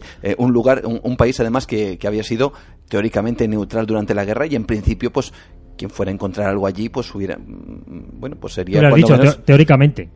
Claro, teóricamente, porque bueno, eh, es- se sabe que evidentemente en- entró parte o colaboró parte eh, España en la, en la Segunda Guerra Mundial, eh, pero claro, nadie mm, pensaría que se- sería un, un sitio bueno para mirar y encontrar unos documentos. Claro, es que como he dicho tú, teóricamente, pues España era neutral, pero todos sabemos que no era realmente así. Pues se decidió España porque había muy buenas relaciones entre Franco y Giles. El régimen fascista de Franco y el régimen nazi de Giles se llevaban bien. Y, y España, pues eh, en su momento permitió a la Abwehr, es decir, a los servicios secretos alemanes, establecer todo tipo de redes de información que eran muy eficaces y funcionaban muy bien. La cooperación entre los dos países era pública y notoria. Y la costa de Huelva era propicia, primero por lo te digo, estos trayectos que había entre Gibraltar y Gran Bretaña. Y segundo, pues porque en Huelva precisamente eh, el- el- estaban seguros de que el cadáver, cuando fuera descubierto, eh, iba a llegar a manos alemanas. Y ahora vamos a ver un poco por qué. Eh, porque en Huelva también había una red de espías bastante, bastante importante. Y estaban convencidos de que al final esos documentos llegarían a los alemanes sí o sí.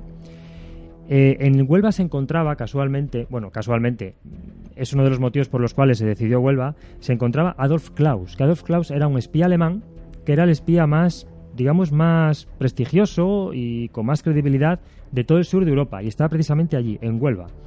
Estaba muy relacionado con los grupos de extrema derecha española, había participado en la Guerra Civil Española en la Legión Cóndor, por ejemplo, y fue nombrado jefe del Abwehr en, en Huelva. Además era, era hijo del, del cónsul de Alemania en Huelva y tenía muy buenas relaciones con personalidades militares de Madrid. Es decir, mm, todo hacía pensar que, que de, alguna u- de alguna manera u otra los documentos llegarían a Albert Klaus y de ahí ya a que llegaran a, los, a, a Berlín, pues, pues era, era, era, vamos, era Esperaban que esos documentos eh, Claro. llegaran a manos de este, De este hombre. De este, de este hombre. Eh, la verdad es que algo en principio bastante arriesgado, ¿no? Porque cualquiera Mucho. podía haber encontrado el cadáver, Mm. cualquiera podía haber encontrado esos documentos y haberlos destruido sin más también. Sí, pero sabían que Klaus era la persona clave y que si engañaban a Klaus, o sea, si llegaban a Klaus y le conseguían engañar, el éxito estaba asegurado.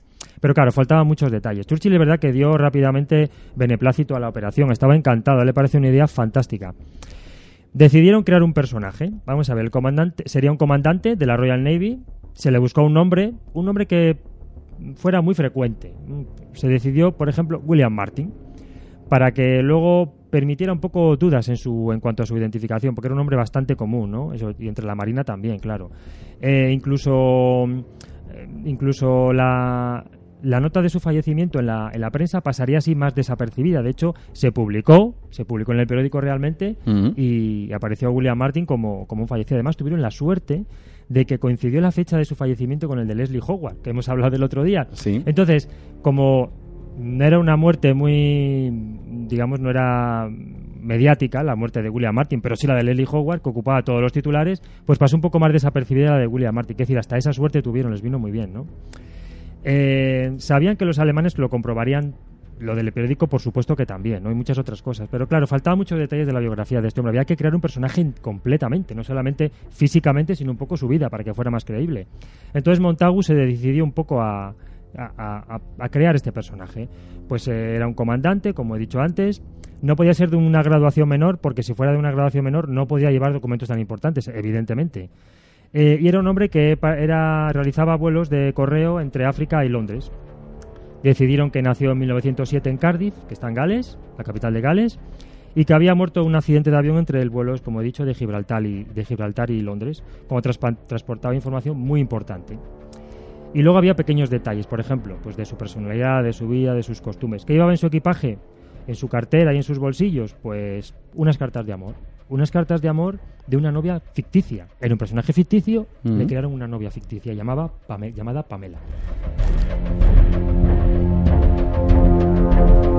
Ahora entendemos un poco más ese título de El hombre que, nunca, existió. que nunca existió, pero todavía hay más en toda esta historia, claro. Sí, Pamela realmente no existía, sí, era su nombre verdadero era Jan Leslie, que pertenecía al MI5, al servicio secreto, era una de las, de las mujeres que estaban dentro del equipo de Montagu y decidieron que iba a ser su novia. Le metieron una foto, se puede ver en internet la foto, es una chica muy guapa que está en bañador y también eh, le metieron un anillo de, de, prometida que es, pues evidente tenía pensado regalárselo unas entradas de teatro, eh, cigarrillos, cerillas, incluso tuvieron hasta detalles tan, tan aparentemente insignificantes, pero que luego eran, eran importantes, como por ejemplo eh, una placa, una, una, digamos una placa de identificación en la cual ponía Mayor Martin, RM, Royal Marine, y RC de Roman Catholic. ¿Por qué era importante esto de Roman Catholic? Porque las autoridades españolas podrían pensar que este hombre no era católico, como, gran, como la gran mayoría de los británicos, y le podían haber enterrado en Gibraltar. Pero al ser católico, lo más probable es que le enterraran en Huelva. Y es importante que le enterraran en Huelva y no en Gibraltar, para que los alemanes pudieran tener más vía libre para poder investigar acerca de este, de este cadáver.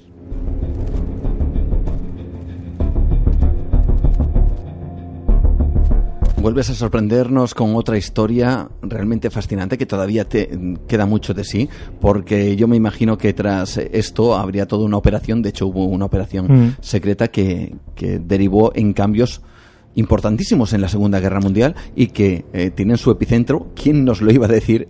En una playa de Huelva. De Huelva, sí. Sí, aparte tenía más cosas, ¿no? Pues, eh, por ejemplo, una cosa también, para ver un poco cómo era su personalidad, que querían, querían hacerle aparentar que era un hombre un poco despistado en su vida diaria, pero que era un tío muy responsable en su trabajo. Por ejemplo, tenía... Eh, se despreocupaba mucho de su, de, su, de su dinero, de sus cuentas bancarias, porque, por ejemplo, había tenía una deuda con el Joyce Bank, por ejemplo, y tenía recibos también de cosas sin pagar y tal, como que era un poco descuidado en su vida diaria, pero amigo, en, el tema de trabajo era otra cosa, porque era un, eh, según la documentación que aportaba, había unas, unas cartas entre altos mandos militares donde recomendaban precisamente a William Martin porque era un especialista en organizar maniobras militares anfibias y era un experto técnico en el desembarco de lanchas. Todo ficticio. Todo ficticio, nada, nada, todo absolutamente ficticio, pero querían hacer creer que era un hombre pues que tenía muchos conocimientos acerca de este tema y que, era una, persona creíble. Seguimos adelante, Pablo. ¿Qué cadáver iban a utilizar? Porque era un hombre, era un hombre que estaba inventado, pero hace falta un cadáver de verdad. Y aquí empieza ya todo el misterio, ¿no? Eh, claro, tenía que aparentar ser un hombre que haya muerto porque se ha ahogado en el mar. O sea, decir que no valdría cualquier cadáver. Para ello, ¿qué hicieron? Se pusieron en contacto con un patólogo forense que se llama Bernard eh, Spielbury y este a su vez se puso en contacto con el jefe de servicio forense del hospital de Saint Pancras para buscar un cadáver. Según las fuentes, era un hombre entre 30 y 34 años y que las causas de su muerte estaban un poco difusas. Luego llevamos y un poco aclarando quién era este hombre. Mm. Supuestamente era un hombre que se había, se había suicidado con un matarratas, pero no murió al instante, tardó un tiempo en morir y posteriormente le provocó una neumonía y se murió de la neumonía. Entonces, eh, digamos que mm, ese encharcamiento de los pulmones producidos por la neumonía podría asemejarse a una muerte por ahogo en el mar. Entonces los patólogos dijeron que, bueno, que podría, que podría valer. Lo que pasa es que Spilsbury era un tío muy, no sé cómo decirte, como que creía que en Inglaterra había unos especialistas como él, que en España no lo sabía. Entonces decía que para él valía porque no creía que en España hubiera alguien tan bueno como él que pudiera descubrir que este hombre no había muerto realmente en el mar. Hasta ahí llegaba su prepotencia, ¿no? era, un, era, un, poco prepotente. Luego metió la pata, como vamos a ver. Pero digamos que de esta forma desprestigiaba a todos los patólogos españoles, diciendo que no habría ninguno tan bueno como él, ¿no? El cuerpo en cuestión fue trasladado a una, a una cámara de conservación frigorífica que estaba secreta en el MI5.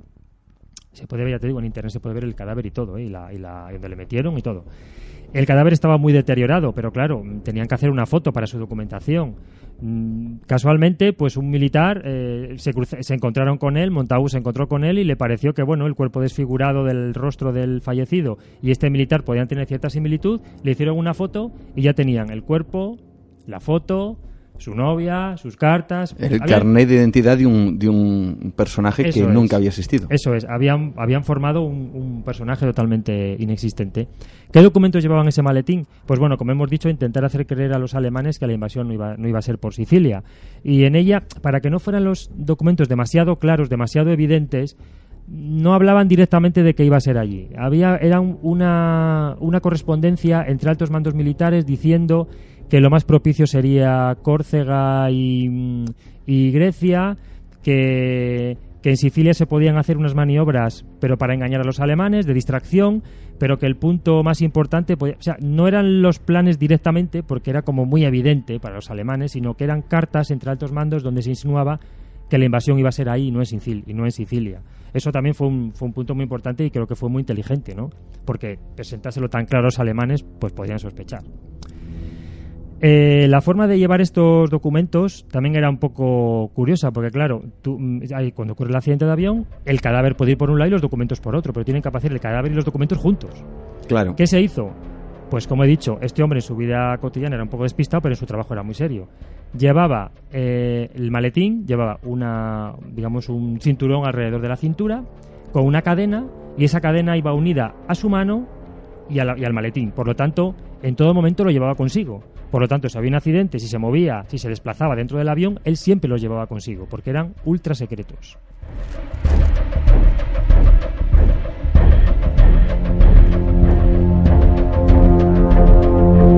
Ahora entendemos ese primer documento sonoro, eh, la voz de, de José Antonio, diciendo que había encontrado un cadáver, el cadáver de William Martin.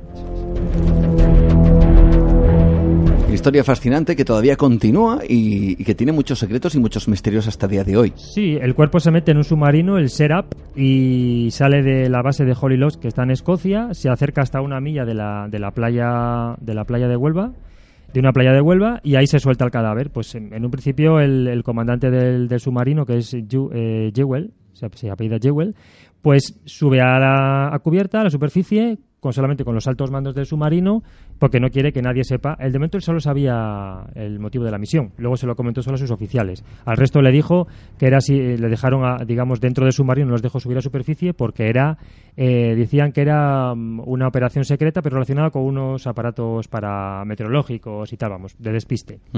Entonces se soltó el cadáver, como digo, a una milla de la playa y, y se, se quedan un poco mirando a ver si más o menos las corrientes le acercan a la orilla. Cuando lo comprueban se van y vuelven a Malta. Varios pescadores descubren a Martin posteriormente. Uno de ellos es José Antonio Rimaría, que le hemos escuchado antes, que como él dice no fue el que lo vio el primero, pero sí el que fue el que con otro chico lo trasladaron hasta la playa. El hallazgo, claro, se pone inmediatamente en conocimiento de las autoridades locales, que informan a la Comandancia de Marina y el cuerpo rápidamente se traslada a Huelva para analizar el cuerpo. El juez instructor va a la zona, levanta el cadáver, se hace cargo del maletín y se lo entrega al vicecónsul británico. Pero el vicecónsul británico, que ya sabía de la operación, evidentemente, se lo habían comunicado, dice que no, que no hace falta que le den sus pertenencias, que siga los trámites habituales, que se lo dé a las autoridades españolas y que, bueno, que haga lo que tiene que hacer, que es como se trate como un cadáver más. Bueno, pues hacen los trámites, se le quedan las autoridades españolas y ya estaba el espía que hemos dicho antes, Klaus, por ahí merodeando, que era la clave, que él se entere de que el cadáver está por ahí, que lleva unos documentos, y lo consigue. Se realiza la autopsia en el cementerio de, de Nuestra Señora de la Soledad el 1 de mayo del año 43. El forense es Eduardo Fernández del Torno. Y él, este patólogo, que según el patólogo inglés, pues le infravaloró sin conocerle, pues sí que apuntó algunas cosas que le mosqueaban. Por ejemplo, él había visto otros cuerpos que habían fallecido en el mar y que habían estado durante días y no tenía picaduras ni de peces, mordeduras de peces, de cangrejos. Era un poco raro. También afirmaba que el agua de los pulmones, pues que igual no era de mar. Pero luego aquí hay otro, otro de los misterios. Yo he visto hace poco un documental en el que hablaba el hijo de, este señor y decía que su padre era un conocido anglófilo, es decir, era más partidario de los ingleses que de los alemanes. Porque este informe que él hizo, sí que está escrito este informe, pero luego lo que lo que este, quiero decir, este informe ponía lo que yo te he comentado de las mordeduras, a cosas que mosqueaban. Pero luego en el archivo no aparecen estas cosas. Digamos que quizá sabiendo que podía tratarse de una operación secreta, lo falseó para que no llegara a manos de los alemanes esto que él había descubierto en el cadáver. El propio forense, El propio forense, falseó sí, los datos sí. eh, viéndose quizá ante algo que él intuyó como que era una operación secreta incluso. Eso es, eso es. Él quizás se mosqueó algo y tampoco sabe seguro, ¿eh? Sí. Pero sí que es posible que el forense incluso ayudara un poco. El caso es que Adolf Klaus fotografió los documentos, los envió a Berlín y llegaron allí. Lo- los, los ingleses re- reclamaron posteriormente el- los documentos. ¿Cómo lo hicieron? Pues muy sencillo. Mandaron un mensaje eh, a las autor- a la- al embajador español, en, ah, perdón, al embajador británico en Madrid, pero con una clave de baja seguridad para que los alemanes lo vieran, donde le pedían que por favor reclamara a las autoridades españolas esos documentos ya. Todo para darle verisimilitud a, a toda la historia es. y a esos documentos que supuestamente llevaba este comandante Eso es, inglés. Eso es. Claro, al mandar ese documento, ese, ese mensaje pidiendo los documentos, dijeron, pues sí que realmente son secretos y que pueden ser importantes, ¿no? Eh, el caso es que mm, a William Martin, supuesto William Martin, se le entierra en el cementerio de, como, como he comentado antes, Estación de la Soledad en Huelva, y ahí queda eso. Eh, ¿Qué ocurre posteriormente a- al enterramiento del cadáver? Pues bueno, eh, las, auto- las autoridades británicas son más o menos conscientes de que, de que, de que, ha sido, de que los alemanes tienen que percatarse de que los alemanes han abierto esos documentos. Han llegado a ellos, pero los han visto, los han abierto, los han mirado. Deducen que sí, ¿por qué? Pues porque cuando les llegan los documentos a ellos, al, al desdoblar las cartas, ven que esas cartas no han sido dobladas igual, como que tienen otra doblez. Hicieron unas fotos ampliadas donde justo está la doblez de los documentos y en algunos no coincidía. Es decir, se han abierto, eso, eso, eso se ha visto, Sí. se, se ha mirado. Entonces, dedujeron pues que evidentemente esos documentos eh, habían sido vistos por los alemanes. Por lo tanto, dijeron a, a Churchill pues que había sido un éxito y que, y que creían que habían tragado.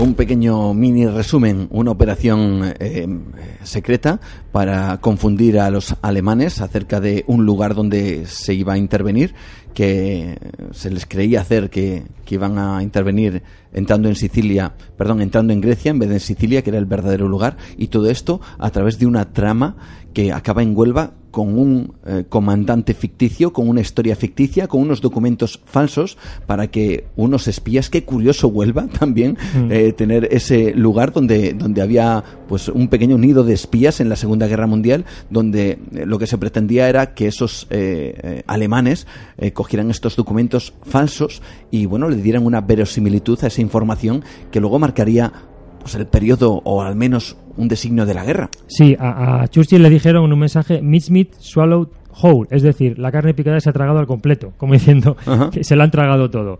Bueno, la operación luego de desembarco en Sicilia fue un éxito, hubo muy poca resistencia, hasta que no se produjo el desembarco no sabían si realmente mm, iban a encontrarse con lo que ellos esperaban. Ujú. Y sí, después se vio por una serie de documentos al acabar la guerra que, por ejemplo, una dotación de panzers eh, que estaban en Francia destinados a la batalla del Kursk fueron destinados a, a, a los frentes donde supuestamente se iba a producir ataque en el sur de Europa. Y, por ejemplo, la batalla del Kursk, que es una batalla que yo creo que está infravalorada un poco por quizá por la cultura popular, ¿no? Por los que los que más o menos conocemos apa- eh, eh, la temática de la Segunda Guerra Mundial, se habla mucho de la batalla de Stalingrado, pero la batalla del Kursk marcó un, un antes y un después. Es una de las batallas más grandes de la historia. Participaron 3 millones de soldados. 6.400 tanques, la, la batalla de tanques más grande de la historia, y 4.400 aviones. ¿Qué supuso el Kursk? Pues la derrota alemana en Kursk supuso que a partir de ahí eh, los alemanes se replegaran. Ya nunca hubo más ataques en el este, ya solo hubo eh, defensa nada más. Entonces, fíjate lo que son las cosas, ¿no? Eh, un cadáver aparecido en Huelva provoca que la batalla del Kursk se decante a favor de los soviéticos. Fíjate, ¿no? Qué curioso. Y que esa batalla suponga y un antes y un después en el frente del este. Sí, sí, el freno del avance del ejército alemán. Totalmente, totalmente. Eh, bueno, la guerra, la guerra termina. Por supuesto, el desembarco es un éxito y bueno, ya después la historia ya sabemos lo que pasó, ¿no? Eh, termina la guerra y en los archivos secretos de Tambach, Tambach que es una ciudad alemana, se, se comprobó que efectivamente que las cartas habían dado por verdaderas, eh, y se encuentran copias de las fotografías que mandó Adolf Klaus a, a Berlín. Eh, y ahí incluso se ven documentos donde, donde se habla de que, de que Hitler estaba totalmente convencido de que iba a ser en Sicilia porque había encontrado esos documentos en un cadáver en España y que iba a ser así. El Duce, eh, Mussolini, decía que no, pero no le hizo caso.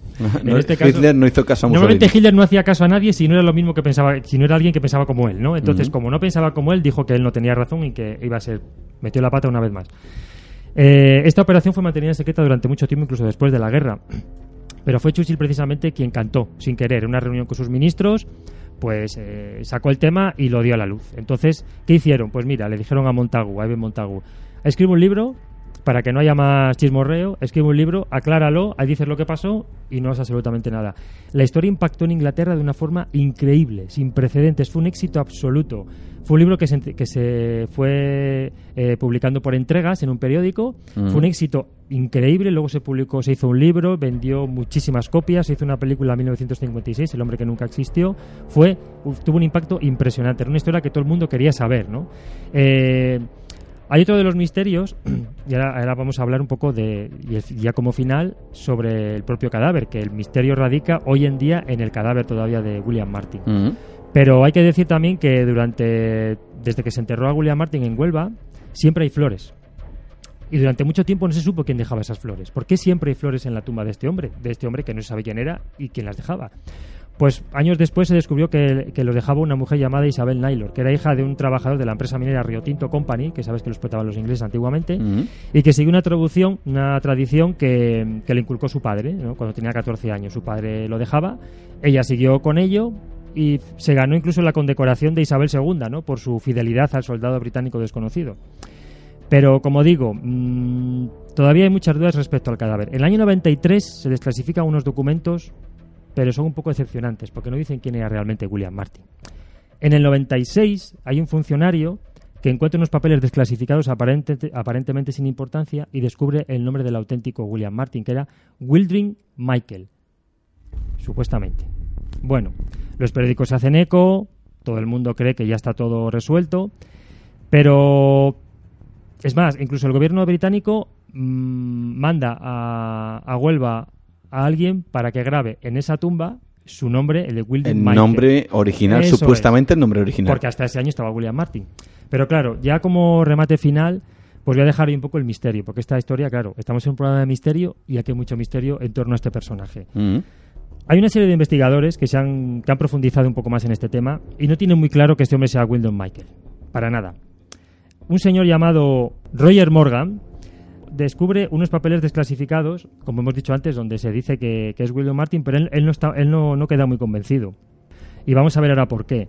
Luego hay otro, otro investigador que se llama Colin, Colin Gibbon, que es un especialista en este tema, de los más especialistas del mundo respecto a, este caso en concreto, pues que consiguió entrevistar a, a Jewell. Norman Jewell era, el, como digo, es el comandante del, submarino donde se llevó el cuerpo. Y el propio Jewell dijo que, según él, a él le parecía un poco raro que, que un hombre muerto de neumonía o pues que pudiera pasar, pudiera engañar a los alemanes. Incluso él mismo dudaba de esto, ¿no?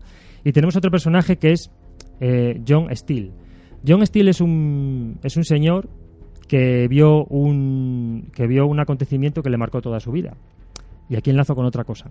Vio el hundimiento de un portaaviones llamado el HMS Dasher, cerca de donde él vivía. ¿Y por qué nombrar a este, este portaaviones? Pues porque este portaaviones se, hundió en circunstancias muy extrañas. Fue un accidente, no se dijo nada a la prensa ni a la opinión pública, murieron casi 400 marineros, solo se devolvieron 12 y el resto se enterró en una fosa común, aunque posteriormente los familiares eh, lo reclamaron durante muchos años y algunos cadáveres se devolvieron, pero otros no. ¿Y por qué nombra aquí al, al portaaviones Dasser? Porque hay serias sospechas de que el cadáver realmente que se soltó en Huelva era uno de los muertos en este accidente del, del, portaaviones. Pero ¿qué ocurre? Que como el accidente de este portaaviones se quiso ocultar a la opinión pública, como no se supo la identidad de muchos de los fallecidos, ¿qué pasa? Que coger un cadáver para utilizarlo en una misión de este tipo es ilegal. Eso no se puede hacer. Pero si tú coges un cadáver de un accidente que murieron casi 400 marineros, se enterraron en una fosa común, no se entregan los cadáveres a los familiares, tampoco la mayoría, muchos se reclamaron pero no se los devolvieron, Pues hay muy serias dudas de que pudiera ser. ¿Y por qué decimos que pudieron utilizarse al de este submarino? Pues porque hay un movimiento ahí en la última hora muy extraño. Vamos a ver, el submarino estaba en la base de Blyth, que está, está lejos de Londres, pero relativamente cerca en comparación a Holylock, que está mucho más al norte de Escocia, que es de donde salió el submarino. Entonces, si tú tienes el cuerpo, le quieres, em, ¿por qué no le transportas hasta la zona más cercana de Londres y luego sales desde Holylock? No, lo que se hizo fue se manda el submarino a Holy Lodge y luego se manda el cadáver, supuestamente el cadáver, porque si hacemos caso a, esta duda, el cuerpo no realmente no había ningún cuerpo, se fue hasta Holy Lodge para coger un cadáver probablemente del, del portaaviones Tasser. Entonces, hay algunos investigadores que dicen que realmente el cuerpo allí, el cuerpo de, de, de, de Martin, es realmente un fallecido en el portaaviones en ese accidente. Eso queda ahí. Incluso hay un estudio de la Universidad de Huelva, ya para terminar, que ha determinado que ha determinado que la tumba incluso podría estar vacía. ¿Por qué podría estar vacía? Porque se han realizado una serie de estudios y no queda muy claro que allí haya nadie. Entonces, todavía surge la duda de si es Wildon Michael, si es un hombre fallecido en el submarino Dasser, si está vacía. Hay que dar la duda.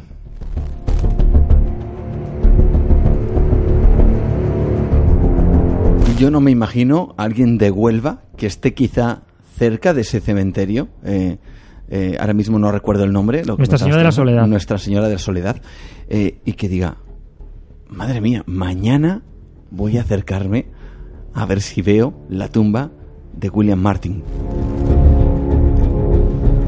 Una última cosita. vamos a añadir todavía más misterio. hay un testimonio que es el hijo de Adolf Klaus, el espía. ¿Y sabes qué dice? que actualmente vive en Sevilla. ¿eh? Vive en Sevilla, el hijo del espía alemán. ¿Sabes lo que dice? Pues que su padre le contó una vez que el cuerpo que encontraron lo enviaron en un submarino de forma secreta a Alemania para analizarlo los alemanes. Eso reforzaría la idea de que esa tumba está vacía.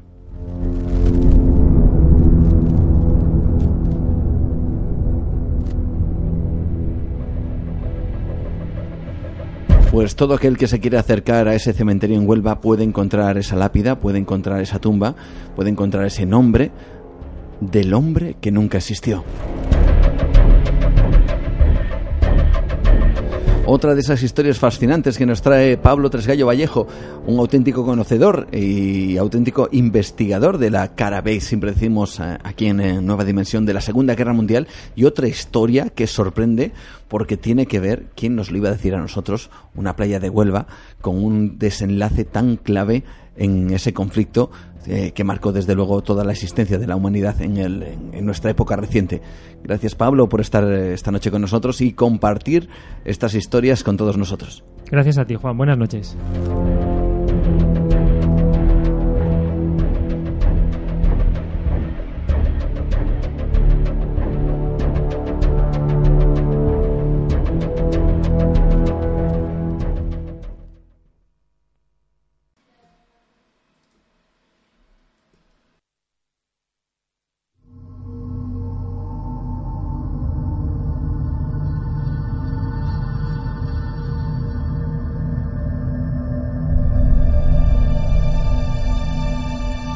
Una vez más, eh, pues nos salimos un poquito del el horario habitual del programa, pero merece la pena conocer estas historias, merece la pena descubrir, pues, además al detalle, eh, en muchas ocasiones eh, hechos absolutamente desconocidos y sobre todo de un periodo tan importante, tan trascendental y a la vez que sigue sorprendiendo y atrayendo a tanta gente como es la Segunda Guerra Mundial. Hemos estado también esta noche con Enrique Savarich. Hemos intentado poner un poquito de orden, no sé si lo hemos conseguido o no, o al menos la versión eh, que ofrece esa generación del 2013, como así se autodenominan, hablando de Rennes Lesato y hablando de todas esas cosas que están navegando entre el misterio, entre el mito, entre las verdades y las mentiras de ese lugar.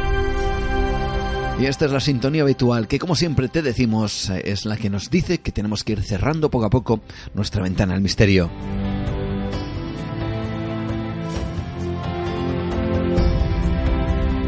Tan solo recordarte una vez más cuáles son nuestras vías de contacto a través de las cuales puedes estar permanentemente informado, informada de ese, bueno, de ese mundo, ¿no? Que, que como siempre nos gusta decir aquí, aparte de son increíbles, a veces no gusta que lo contemos.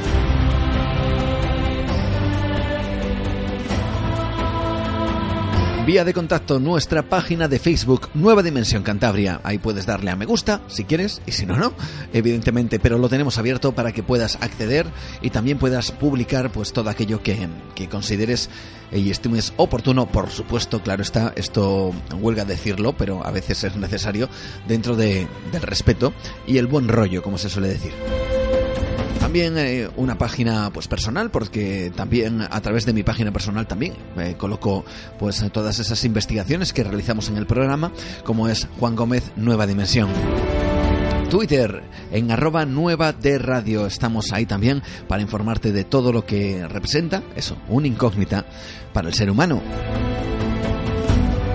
y vía de contacto que próximamente os garantizo que va a ser la auténtica y protagonista eh, del programa, porque eh, nos van llegando casos, nos van llegando informaciones y nos van llegando testimonios de gente además incluso de las Islas Canarias, que ya os informaremos de cuestiones que están pasando por allí, que la gente que los vive, que lo vive, nos eh, quiere dar a conocer su experiencia.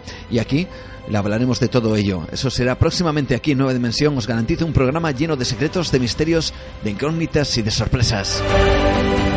En donde, por cierto, vosotros seréis los absolutos protagonistas. Nuestro email nueva dimensión arroba radioestudio88.com. Y nosotros terminamos, cerramos nuestra ventana al misterio dentro de 15 días más. Saludos de Juan Gómez. Buenas noches.